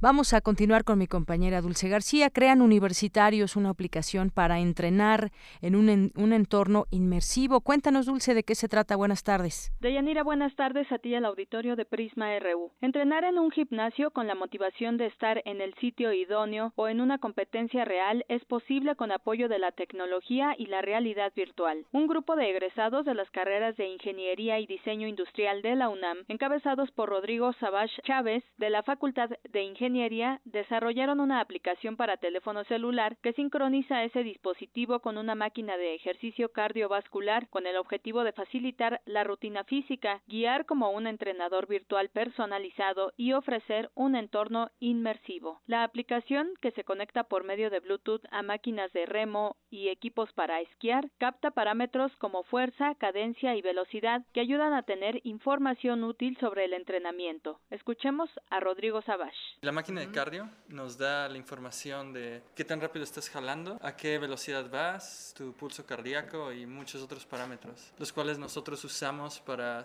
hacer una simulación inmersiva de realidad virtual, que se la presentamos al usuario. Entonces, tus movimientos físicos se traducen a movimientos virtuales eres transportado a otro lugar, digamos, a donde tú quieras, y pues también te puedes ahora conectar en línea y puedes estar compitiendo o entrenando contra otras personas. Tú te conectas y puedes tener entrenamientos que te va diciendo, digamos, hoy te toca hacer mil metros rápido y después descansas 500 metros y así otra vez y te va guiando en cada métrica. El usuario puede seleccionar rutinas o utilizar un entrenador que lo guíe y configure el equipo. También es posible practicar en grupo con personas en el mismo nivel o más avanzadas, lo que motiva a esforzarse más. Los jóvenes han creado la empresa Intero para llevar su app al mercado y en la UNAM colaboran con la maestra Norma Elba Chávez Rodríguez, académica de la Facultad Ingeniería para enseñarles a sus alumnos a hacer investigación y escribir artículos científicos. Es el reporte de Yanira. Muy buenas tardes. Gracias, Dulce. Muy buenas tardes. Vamos ahora a continuar con mi compañera Virginia Sánchez en la UNAM. Un investigador ha dedicado 14 años al análisis de datos del proyecto Curiosity en Marte. Además, este académico, investigador destacado, hemos tenido oportunidad de entrevistarlo aquí en Prisma RU. Cuéntanos de quién se trata, Vicky. Buenas tardes. Hola, nuevamente te saludo, Deyanira, con mucho gusto a ti y el auditorio de Prisma RU. Así es, pues mira, para el diseño, construcción y análisis de los datos del laboratorio portátil Sample Analysis at Mars, el corazón del robot Curiosity, proyecto de la NASA, se cuenta con la participación de un mexicano y es de la UNAM. Se trata de Rafael Navarro, investigador del Instituto de Ciencias Nucleares, quien desde el Laboratorio de Química de Plasmas y Estudios Planetarios recrea los experimentos realizados por la máquina que desde 2012 llegó a Marte y desde entonces ha visto más de 2.000 soles, lo cual ha implicado casi seis años de trabajo para Navarro, aunque en realidad lleva 14 en el proyecto, pues se unió a este desde 2004. Escuchemos algunos de los datos más sobresalientes que ha encontrado en esta importante labor. De los resultados más destacados que hemos tenido a lo largo de estos 2000 soles son el haberse encontrado con un arroyo seco de un río que fluyó hace millones de años en la superficie de Gale. Encontró la evidencia de un lago que está actualmente seco. Ha encontrado la presencia de rocas eh, formadas por lodos de, ese, de ese lago que existió hace unos 3.800 millones de años y los análisis de estas rocas sugieren que el agua de ese lago era muy parecido al agua que, que utilizamos cotidianamente para beber. También nos comparte que se ha confirmado la presencia de sales de perclorato que aunque impiden la detección directa de compuestos orgánicos y pueden tener un efecto tóxico para los humanos, pues permiten atrapar el agua de la atmósfera y con esto se podría colectar el líquido en Marte sin necesidad de traerlo a nuestro planeta. Asimismo, dice que han medido los niveles de radiación en la superficie marciana, los cuales exceden los niveles permitidos para los astronautas, por lo que se necesitaría un traje especial pues para evitar daños. Y todos los días el robot y digamos para conocer un poquito más qué es esto que hace el robot, pues todos los días vaporiza muestras del suelo marciano y envía los datos a la NASA, que retoman los investigadores, entre ellos Navarro, para reproducir los experimentos, comparar los resultados y discutir sobre los hallazgos del robot, el cual ha recorrido 19 kilómetros desde su llegada a las faldas del cráter Gay hasta el monte Shark, donde se encuentra actualmente. Y Curiosity pues lleva consigo varios equipos de medición entre los más importantes eh, de equipos está SAM en el que participa precisamente Navarro y a través del cual se ha analizado la atmósfera. Y el investigador nos dice que estos datos obtenidos son muy importantes para diseñar proyectos gubernamentales y privados de exploración, pues por ejemplo dice, luego de seis años se ha llegado a una zona rica en arcillas muy importantes ya que se forman en presencia de agua líquida y tienen propiedades para atrapar materia orgánica y preservarla, lo cual representa un ambiente en donde podemos estudiar si hay compuestos orgánicos y responder a la pregunta de si hubo o no vida en Marte. Bueno, pues ahí están eh, estos eh, este reporte de Yanira sobre esta importante labor de este investigador de la UNAM. Muy bien, pues Vicky, muchísimas gracias. Una trayectoria que por supuesto se sigue desde la UNAM y que seguimos nosotros aquí de Rafael Navarro. Muchas gracias. Gracias a ti, muy buenas tardes. Hasta luego, muy buenas tardes. Queremos escuchar tu voz. Nuestro teléfono en cabina es 55 36 43 39. Bien, continuamos, son las 2 de la tarde con 21 minutos y vamos a platicar con la maestra Anel Pérez, ella es secretaria técnica de vinculación de la Coordinación de Cultura eh, de la UNAM y te saludo con mucho gusto, maestra Anel, buenas tardes. ¿Cómo estás, Yanira? Encantada, muchas gracias. Gracias. Bueno, pues platicar contigo sobre, pues estamos en el marco de estos 25 años de Fundación UNAM y la Coordinación de Humanidades, Investigación Científica, Difusión Cultural, pues presentarán a lo largo de este año, cada miércoles de mes, un número de actividades que quisiera del que nos platiques de ellas, Anel. Claro que sí, bueno, pues como la Fundación UNAM es una fundación que se ocupa de toda la universidad, efectivamente, como lo acabas de decir, las tres coordinaciones hemos elaborado un mismo programa. Entonces, me, me parece que ha sido muy interesante, muy detinada este liderazgo que ha tomado la Fundación UNAM con ejes temáticos. Entonces, por ejemplo, ejes como el aprendizaje, las emociones, la información, vista desde los puntos diferentes de cada una de estas coordinaciones. No es lo mismo las emociones vistas desde el punto de vista científico que desde el escenario de la danza o que desde el escenario de las humanidades, por supuesto, ¿no? Entonces, este, de este modo, durante todo el año vamos a tener actividades con estas tres perspectivas y esas tres miradas distintas, pero al mismo tema. Este mes de mayo nos toca eh, atender el tema del aprendizaje. Entonces, así como humanidades y ciencias van a dar su propia perspectiva del aprendizaje, a la UNAM, a Cultura UNAM, nos toca mencionar un poco de qué es eso que se aprende cuando vienes a Cultura UNAM. Una de ellas es el próximo miércoles 23 de mayo. Empezamos con una gran película que tiene todo que ver con el aprendizaje que se llama Ser y Tener. Es un documental francés que habla sobre escuelas rurales francesas unitarias, es decir, sobre eh, estos grupos de niños que están entre 4 y 10 años juntos en el mismo aula, como en muchísimos lugares de México, y eh, este profesor, bueno, pues ya se va a retirar y es una historia hermosísima que no voy a, no les voy a spoilear el resto de la, de la, del documental. Solamente diré que merece muchísimo la pena acercarse y ver y entender cómo es que el documental es una de las herramientas más fáciles para entender eh, justamente el tema del aprendizaje. Esto es el 23 de mayo a las 16 horas aquí en el Centro Cultural Universitario en una de nuestras salas que por supuesto están ah, este pues relucientes, ¿no? Y recién renovadas en la Julio Bracho. Así es. Después de eso, a las 19 horas vamos a tener un eh, una cosa que se llama Aula del Espectador, te platico rápido. Nosotros tenemos en Cultura UNAM, específicamente en Teatro UNAM, la posibilidad de que cuando tú ves una obra de teatro y te quedas con eso ese aprendizaje vivido, ¿no? Como público, te quedas con preguntas y quieres saber por qué el director decidió hacer esto, por qué la coreografía tal, por qué el director de escena hizo tal otra cosa. Y para eso hemos creado una cosa que se llama el aula del espectador, que es un espacio para que los espectadores hablen con los creadores. En un espacio donde se abre un diálogo permanente y se preguntan y se responden unos a otros qué sientes tú como público y cuál es la pretensión del, del, creador, ¿no?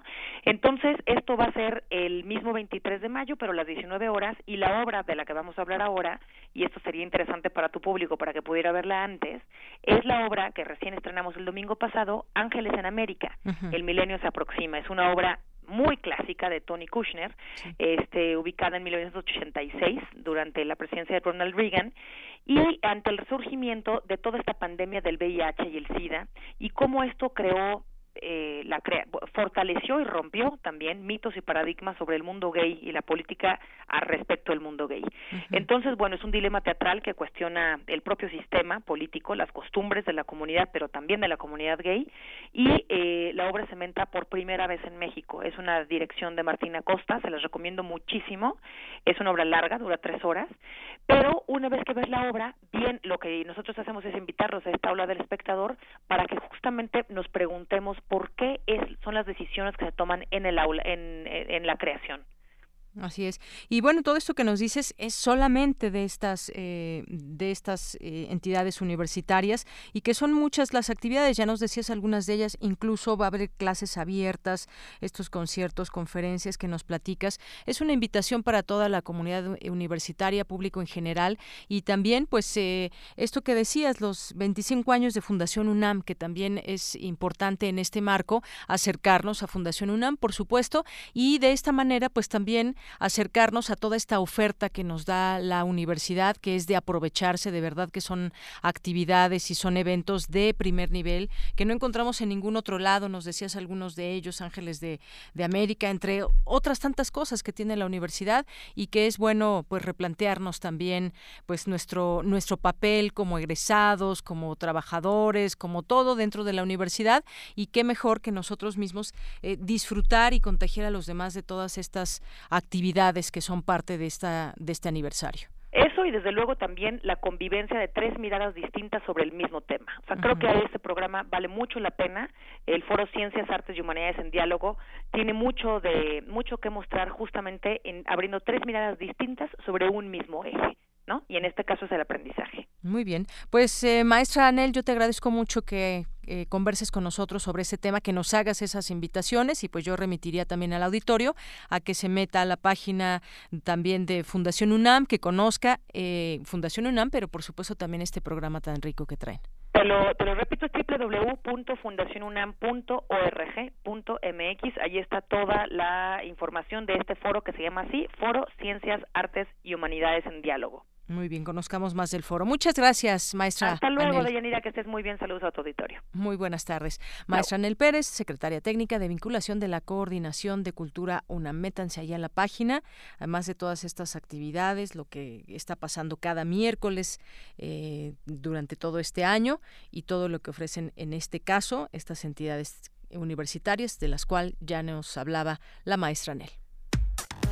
Relatamos al mundo. Relatamos al mundo.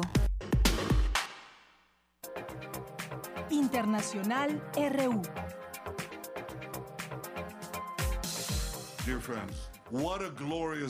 Queridos amigos, qué glorioso día. Recuerden este momento, esto es histórico. Presidente Trump, al reconocer la historia, ha hecho historia.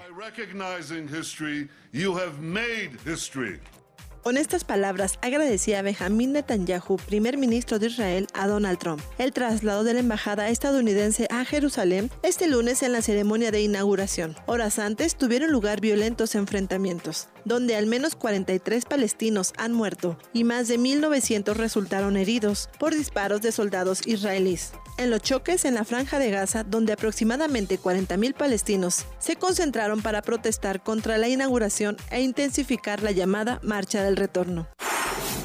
Un nuevo atentado suicida mantiene en estado de alerta este lunes a Surabaya, la segunda ciudad de Indonesia. Este es el último de una serie de ataques reivindicados por el grupo Estado Islámico. Apenas un día después de una embestida ayer domingo contra tres iglesias cristianas que dejó un saldo de 17 muertos.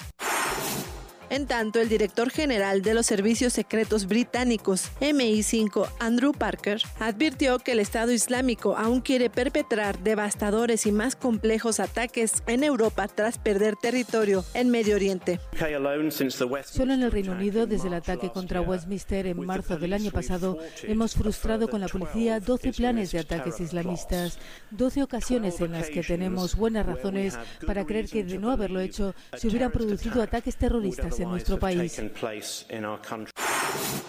Tras más de seis meses sin gobierno, Cataluña tiene un nuevo presidente, al ser investido Kim Torra, aprobado en segunda votación por mayoría simple. Torra es el cuarto candidato presentado por los independentistas a la presidencia de la Generalitat, tras el propio expresidente Puigdemont, Jordi Sánchez y Jordi Turul, los tres inmersos en procesos judiciales. Primer, Primero, nuestro presidente es Carles Puigdemont. Segundo, seremos leales al mandato de referéndum de autodeterminación del 1 de octubre. Construiremos un Estado independiente en forma de república. Y tercero, nuestro programa de gobierno es la cohesión social y la prosperidad económica de Cataluña. Volver a la restitución de nuestras instituciones, a la recuperación de la democracia en su máxima expresión y la elaboración de un proyecto de constitución. En Nicaragua crece el número de muertos durante las protestas contra el presidente Daniel Ortega. La cifra se eleva ya a 54 fallecidos, hoy que se cumple el plazo dado por la Iglesia al gobierno para que muestre signos creíbles de diálogo. Ortega accedió a que una misión de la Comisión Interamericana de Derechos Humanos visite el país. Y en Colombia, el Ejército de Liberación Nacional anunció que cesará actividades militares por cinco días, debido a los comicios presidenciales que se llevarán a cabo el próximo 27 de mayo, para facilitar la participación de la ciudadanía. Bien, gracias Ruth Salazar por las breves internacionales. Son las 2 con 31 minutos y pues sí, entre estas notas que escuchábamos, Estados Unidos inauguró oficialmente su muy polémica embajada en Jerusalén hoy lunes en una ceremonia que incluyó un video del presidente estadounidense Donald Trump y ahí dijo en la grabación para la ceremonia que Estados Unidos sigue comprometido con alcanzar una paz duradera en Medio Oriente, aunque el traslado de su embajada en Israel de Tel Aviv a Jerusalén haya provocado indignación y además pues muchos muertos, al menos 41 palestinos muertos por fuego israelí, provocando cientos de heridos en el día más sangriento de este conflicto en años, en este en este marco ahí a lo largo de la franja de Gaza. Y bueno, pues vamos a platicar de este y de otro tema que también eh, nos mantiene muy atentos, que es el caso Nicaragua y la violencia que ha estallado, las manifestaciones. Y bueno, pues piden la dimisión del presidente ahí. Vamos a platicar de ello con el doctor Alejandro Chanona, él es internacionalista y catedrático de la Facultad de Ciencias Políticas y Sociales de la UNAM. Doctor, ¿cómo está? Muy buenas tardes, bienvenido. Hola, Deyanira, qué gusto estar en Radio UNAM contigo y con tu auditorio. Gracias, doctor. Pues, ¿cómo ve este tema de Israel finalmente, de la embajada, perdón, que finalmente se hizo contra toda eh, crítica que en su momento se virtió, pero sobre todo, pues, se marca con violencia? Ok, mira, yo veo las cosas así. En, eh, bueno, yo digo que es un despropósito. Mira, en 1980 el Parlamento israelí había emitido una ley, la ley de Jerusalén, que declaraba a, esta, a ciudad de a Jerusalén como una ciudad completa y unificada y, la declaraba como capital de Israel, para no irme muy lejos en la historia. Pero la, hubo una resolución de del Consejo de Seguridad de la ONU, eh, la resolución 478-478, que declaró nula la decisión del gobierno israelí y exhortó a que todos los países de la comunidad internacional que estaban ahí asentados eh, y que tenían embajadas se retiraran de la ciudad santa. Pasaron los años, se fueron retirando la gran mayoría, eh, algunos tardaron algunos años, como Costa de Marfil, hasta hace poco El Salvador y Costa Rica, pero eh, eh, vivíamos en un estatus donde en la actualidad el consenso era como muy generalizado, casi absoluto, para condicionar la capitalidad de Jerusalén a un acuerdo de paz entre Israel y palestinos, punto. Y entonces en los últimos años yo sé que había habido intentos en el Congreso de Estados Unidos de que se aprobara trasladar la embajada de Estados Unidos de Tel Aviv a Jerusalén. Sí se aprobó, hay que reconocerlo, hace más de 20 años en Estados Unidos, en 95, pero bueno, los presidentes han sido muy cautos para no echarle gasolina al fuego. Sin embargo, pues ahora con la decisión de, de Trump, las cosas se ven inapropiadas. Reitero, el consenso internacional casi absoluto es que no puede haber capitalidad solo para los para los israelíes, también lo es para los palestinos, y no abona al camino de la paz y de un acuerdo entre Israel y palestinos que lo hagan así. Así es, no abona al camino de la paz y bueno, pues el Estatuto de Jerusalén se habla quizás es el problema más espinoso del conflicto palestino-israelí, porque Israel considera la ciudad entera su capital, mientras que los palestinos ven Jerusalén como la capital de su futuro Estado. Entonces, bueno, pues la tensión ahí está y, bueno, pues esto desafortunadamente dejó muchos muertos. De, hecho, nada más te comento para cerrar el comentario. Este, sí. Propicia conflictos en la región, ya ves ahorita la cantidad de muertos que hay.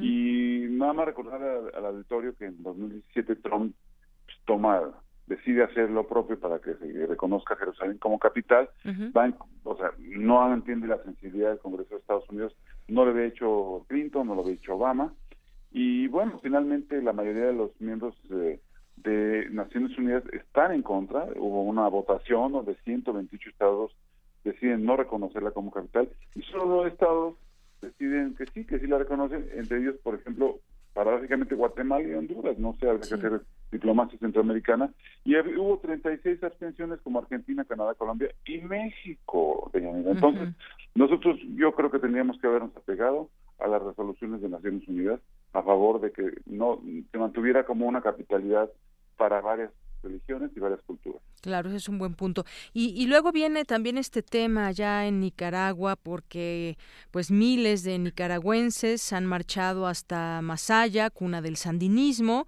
y cuya población fue blanco de eh, violentos enfrentamientos, hubo incendios, saqueos que dejaron al menos un muerto, 150 heridos en días recientes, pero están repudiando a, Daniel Ortega y esto, pues bueno, nos hay que hacer un ejercicio también quizás muy autocrítico de ese gobierno. ¿Qué está pasando? ¿Cómo ves esta situación, doctor? Pues mira, tenemos que tomar decisiones de, de política exterior y no es fácil. Tú sabes que estamos sujetos porque así lo marca la Constitución en su artículo 89, a principios muy importantes que algunos podrían ya estar en contradicción, sobre todo a partir de la incorporación del principio de respeto a los derechos humanos versus, sin confrontarlo, al tan directamente al tema de la no intervención y la autodeterminación. En esa lógica, yo siento que se debe de buscar el espacio del diálogo y valorar mucho nuestra participación en los organismos internacionales, muy marcadamente en la OEA. Participar en la Organización de Estados Americanos nos obliga a, a, valorar lo que hemos aprobado todos, que es la Carta Democrática. Yo creo que eh, se tiene que abogar por la, el respeto de los derechos humanos, muy, muy señaladamente el de los estudiantes, pero buscar el diálogo y la mediación. Es decir, yo no creo que países como, como la pues yo diría, déjame, sin meterlo en paquete, pero países como, como Nicaragua o el de la propia Venezuela estén ajenos a la importancia de la mediación internacional. Yo creo que meternos en una espiral de adjetivos y condenas no abona el camino de la paz en estas sociedades. Entonces, para concluir, yo creo que en el caso nicaragüense tiene que haber un, una condena que no se viole los derechos humanos de los estudiantes y de los que protestan, eh, buscar que no se escale la violencia y tercero, debe haber una gestión de crisis donde la mediación, entre otras, pero sobre todo de OEA, pudieran ser valiosas. Eh, claro, por supuesto que todos quisiéramos eso, pero a veces ese diálogo no trasciende. Eh, quizás, bueno, esta crisis que incluso podemos ya llamar una crisis de gobernabilidad, no sé si tú estés de acuerdo, pero se le está saliendo de las manos al, al presidente Daniel Ortega toda esta situación. Parece ser que las manifestaciones pues crecen más allá de que se tranquilice todo esto. Hay tomadas universidades, en fin, eh, se suman otras ciudades. Sí, yo, es muy difícil hacer un planteamiento estratégico de, paz en, Nicaragua sin valorar en lo que ha incurrido el gobierno de Ortega, que ha desplegado la fuerza pública en contra de los, de los que protestan y muy particularmente de los estudiantes.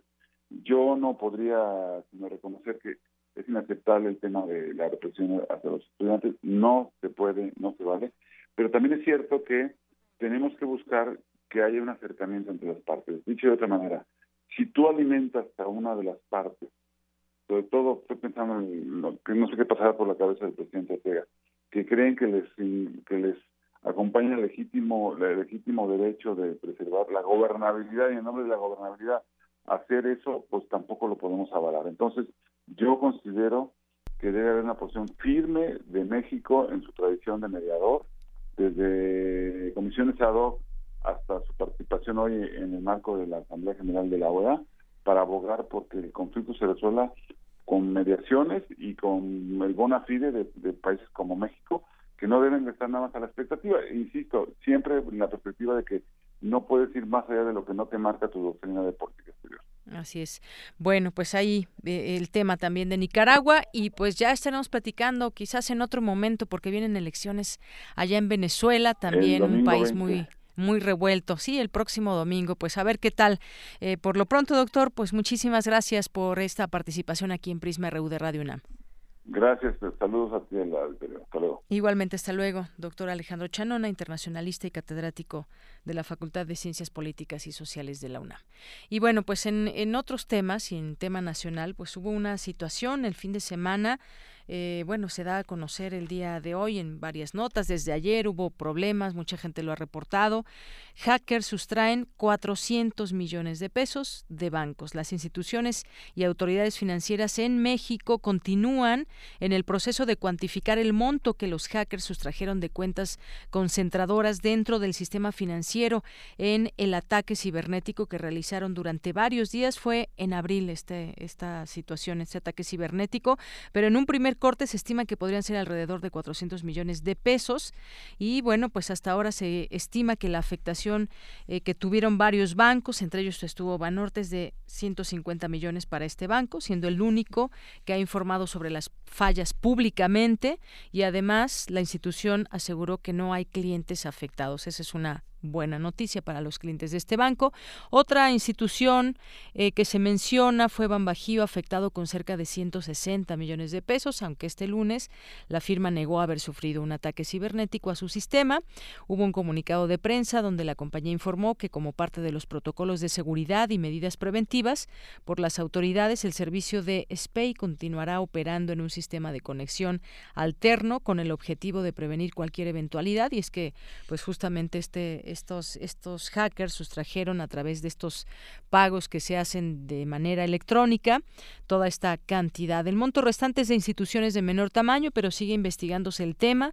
También se realizan auditorías con el Indeval para conciliar diversas operaciones bursátiles que el viernes 27 de abril no pudieron concretarse.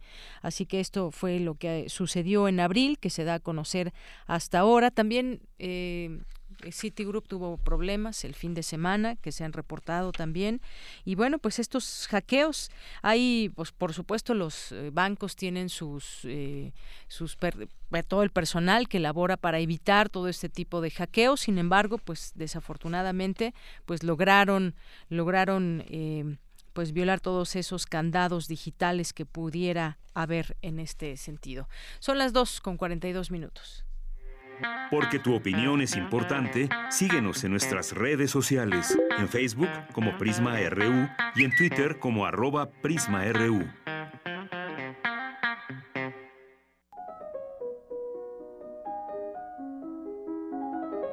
Cartografía RU con Otto Cázares.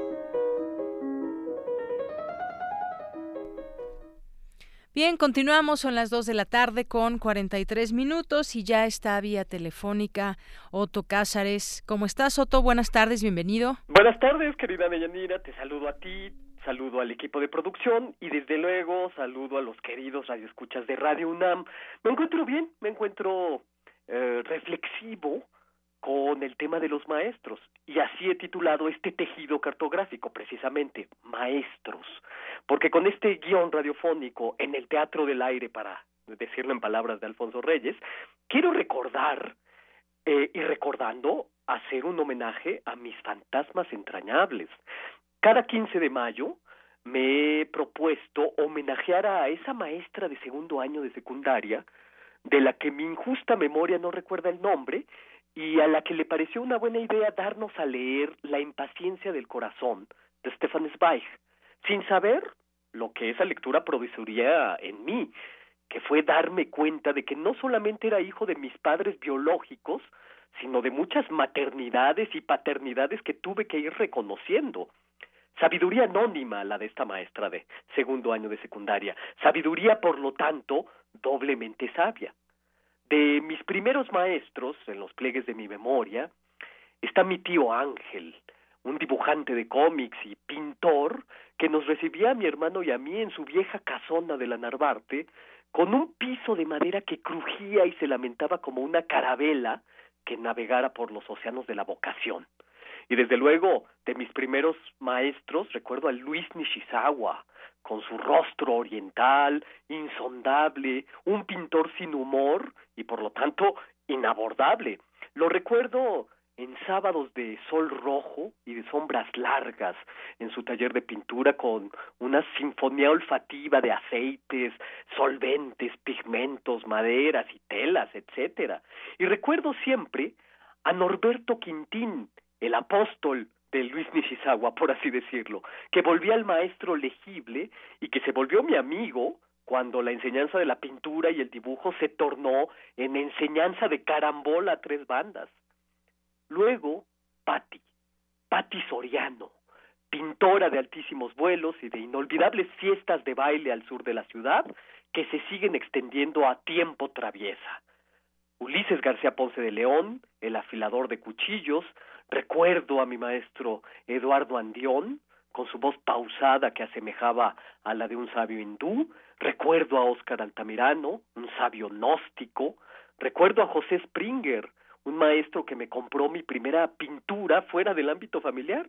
Y después, por esos mismos años, por supuesto, y está en, en pie, yo creo, más cimero que cualquier otro, a Ernesto de la Peña, que fue un maestro que manó leche y miel y que me dio clases en la, caja, en la casa refugio Citlaltépetl.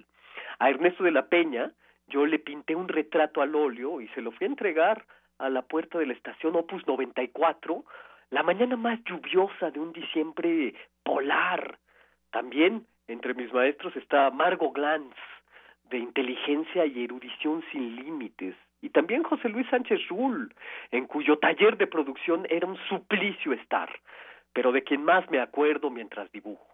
Luego, en otros aprendizajes, Juan Luis Ramírez, tenor y compositor cubano, que una vez interrumpió una clase de canto que me estaba dando para decirme, ya, deja de imitar a este o aquel tenor. No hay voz más hermosa que la tuya. Es un consejo que yo atesoro enormemente. Margarita Castillo, mi maestra del aire radiofónico, Caliope de la bella voz, que lee tan admirablemente bien porque aprendió a leer silencios.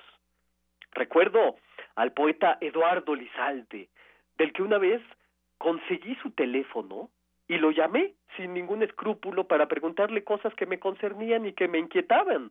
Su trato al teléfono, de un completo desconocido, que lo llamaba por sorpresa, fue de una cortesía extraordinaria. Probablemente Eduardo Lizalde comprendió la inquietud de un artista joven y extremadamente solo. Yo me sentía muy solo por aquellos días. Todos ellos de repente explotan como una granada de mano. Yago, que fue mi maestro de latín, Bárbara, que fue mi maestra de italiano, cuya belleza era tan extraordinaria y su inteligencia era tan brillante que uno deseaba reprobar el curso para repetirlo una y otra vez, para no perder la posibilidad de seguir yendo a sus cursos. Recuerdo a Paco Castro, leñero, y su sabiduría heredera de la de Paul Klee. Recuerdo a Valesa y a sus clases de tango, en noches en las que yo me descubrí más milonguero. Recuerdo a Raquel Tibol, con quien una vez hablé por teléfono por más de dos horas, y ambos cantamos ópera al teléfono, queriendo demostrarnos nuestros registros de voz. Y Teresa del Conde, a quien nunca le gustaron ni mis dibujos ni mis pinturas, pero que se inclinó a mi faceta radiofónica con mucho interés.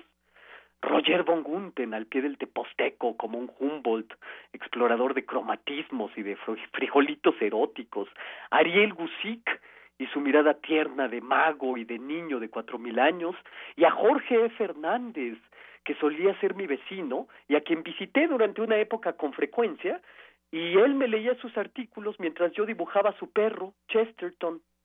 Manuel Marín, y los días de risa sabia en su sala convidando a muchos amigos, a banquetes socráticos, y recuerdo a Arnaldo Cohen, en que en una sola tarde, en una tarde del ser en San Ángel, en la que apuramos tres botellas de eternidad, fue una tarde en la que aprendí más del arte y de la vida que lo que aprendí en una década de lucha y de galeras.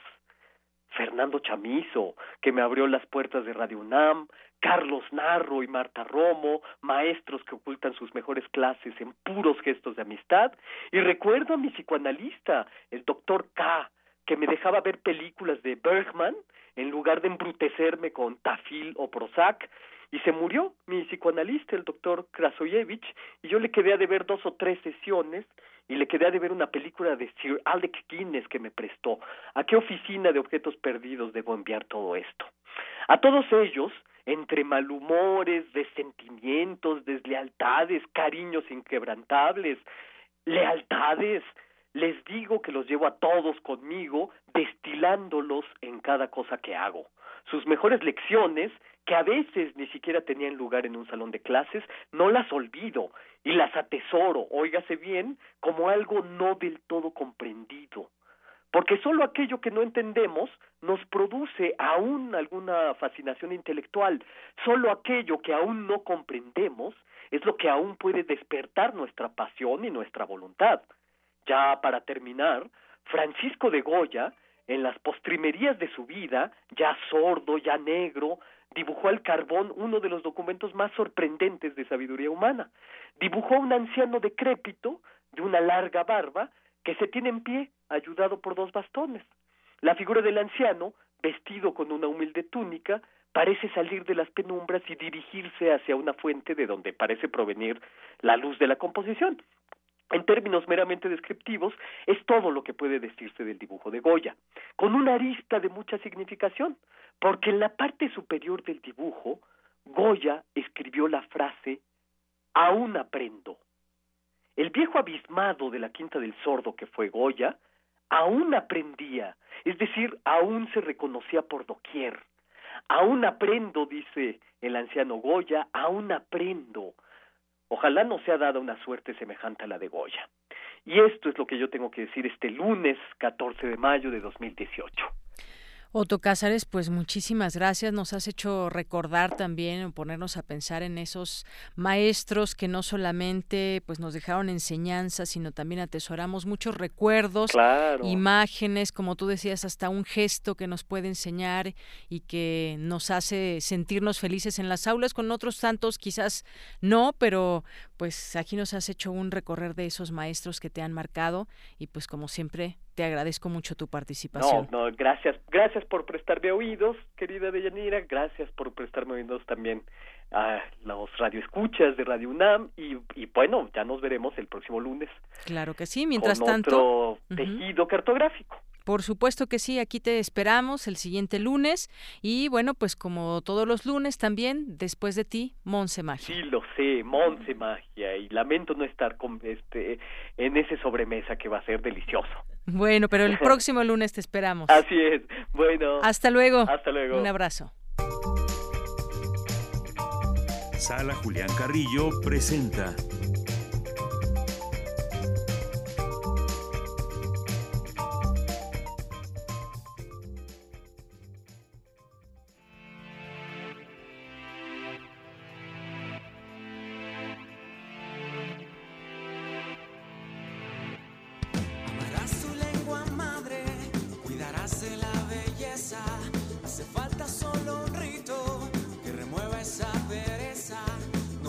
Bien, pues buen ritmo para arrancar tu sección de la sala Julián Carrillo. Monse, ¿cómo estás? Monserrat Muñoz. Hola Deyanira, el equipo de Prisma RU, a toda la audiencia de Radio Universidad y al maestro de maestros Otto Cázares, que nos movió el corazón y también nos hizo recordar acerca de todos los momentos que hemos tenido en contacto con, grandes maestros y maestras de la vida, de las artes, de la cultura y también obviamente en la sala Julián Carrillo cada semana tenemos presencia de, de esta maestría, de estas horas de ensayo, de esta pasión que se vierte en cada una de las actividades, porque bueno, pues así también como están los artistas, los directores, los músicos, los involucrados en hacer que la sala Julián Carrillo sea un recinto con mucha vida, también está el público, todos ustedes, los asistentes y nuestros radioescuchas que vienen muy interesados todos los días de la semana aquí a Radio Universidad.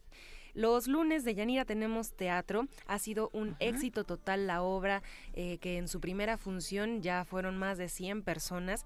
Así que les recomendamos que si ustedes quieren asistir a los lunes de teatro, vengan a las siete y media, o sea, antes de las 8 que inicia la función, porque a medida que avanza esta temporada se va a poner mejor. Y bueno, hemos tenido que tener tipos de soluciones alternas como grabar y proyectar en vivo la función. Entonces, si ustedes quieren garantizar un lugar, por favor, favor vengan temprano. Hoy lunes a las siete y media de la tarde estamos con la temporada de La Confesión del Caníbal, obra original del maestro Sergio Red, porque realmente es maestro de voz, de canto, también de actuación y en la dirección de Eduardo Ruiz Aviñón. Esta obra es para mayores de 12 años, o bueno, de, pues sí, mayores de 12 años, a través de los relatos de un caníbal nos damos cuenta que él piensa que es elegido por Dios para salvar al mundo de gente mediocre. Sabremos eh, más acerca de qué es teatro y si es que es ficción o realidad esta confesión del caníbal de todos los lunes de este mes.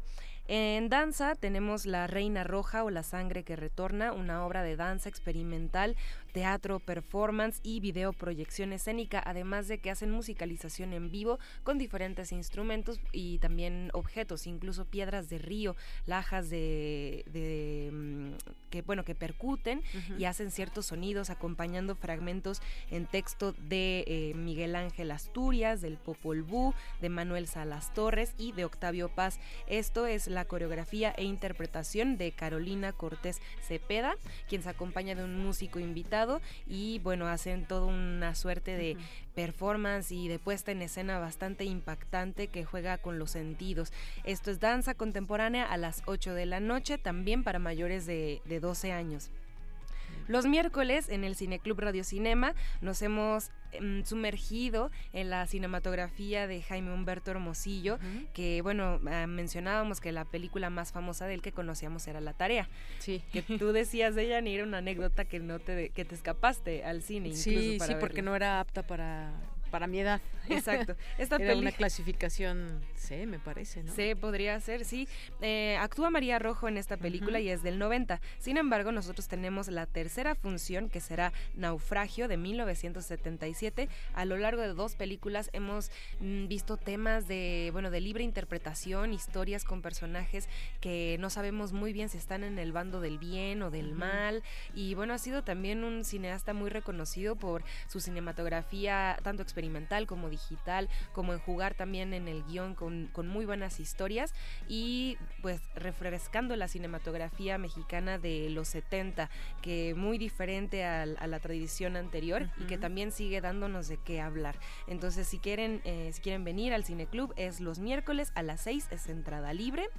Y bueno, si vienen también identifíquense, porque es algo que les queremos decir. Estamos en Facebook como la sala Julián Carrillo y bueno, nos llena de alegría cuando ustedes vienen, se identifican y nos dicen que nos escucharon aquí en radio o que pudieron ver un video, que por cierto también tenemos ahí un par de videos publicados en la sala Julián Carrillo con una invitación personalísima del mismísimo caníbal. si ah, ustedes la pueden buscar por allá, nos comentan, pueden compartir y bueno, todo aquí en Adolfo Prieto 133. Los, viernes, los jueves de teatro eh, son a las 8, eh, es también entrada libre, es una obra que se llama Desde lo Profundo, donde nos vamos a Tijuana y al norte del país. Y lo que suena de fondo para esta sección es la música de Los Revueltas, un grupo de jóvenes músicos muy talentosos, inspirados en la familia Revueltas, quienes deciden nombrar así su banda. Y bueno, traen muchos colores de folclore, de ska, de bolero, de rock mexicano, también de, podría ser un poco hasta de son. Todas estas fusiones de ritmos van a estar exquisitamente mezcladas el viernes a las 9 de la noche, viernes de 9 a 10, con transmisión en vivo por Radio Universidad 96.1 de FM, pero nada como venir aquí a la sala y disfrutar de música en vivo. Por favor, les aseguro que va a ser un éxito total. Vengan a conocer a los Revueltas, que además salieron de las FES, han tocado eh, también en, Ciudad Universitaria, en el metro. Entonces, pues aquí los tendremos en vivo y en directo, los Revueltas de Rock Folk.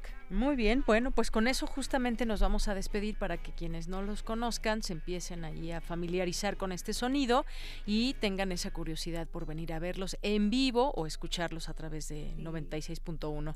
Pues muchísimas gracias, Monse. Gracias, Deyanira, gracias a todos, muy bonita tarde. Y pues nos escuchamos el siguiente lunes. Nosotros aquí en Prisma le esperamos mañana en punto de la una de la tarde con cinco minutos más o menos. Soy de Yanira Morán. A nombre de todo el equipo, gracias, buenas tardes.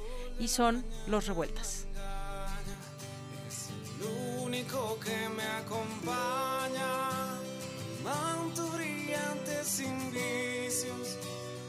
Recuerdos un largo camino, mi amanecer. En tierra extraña.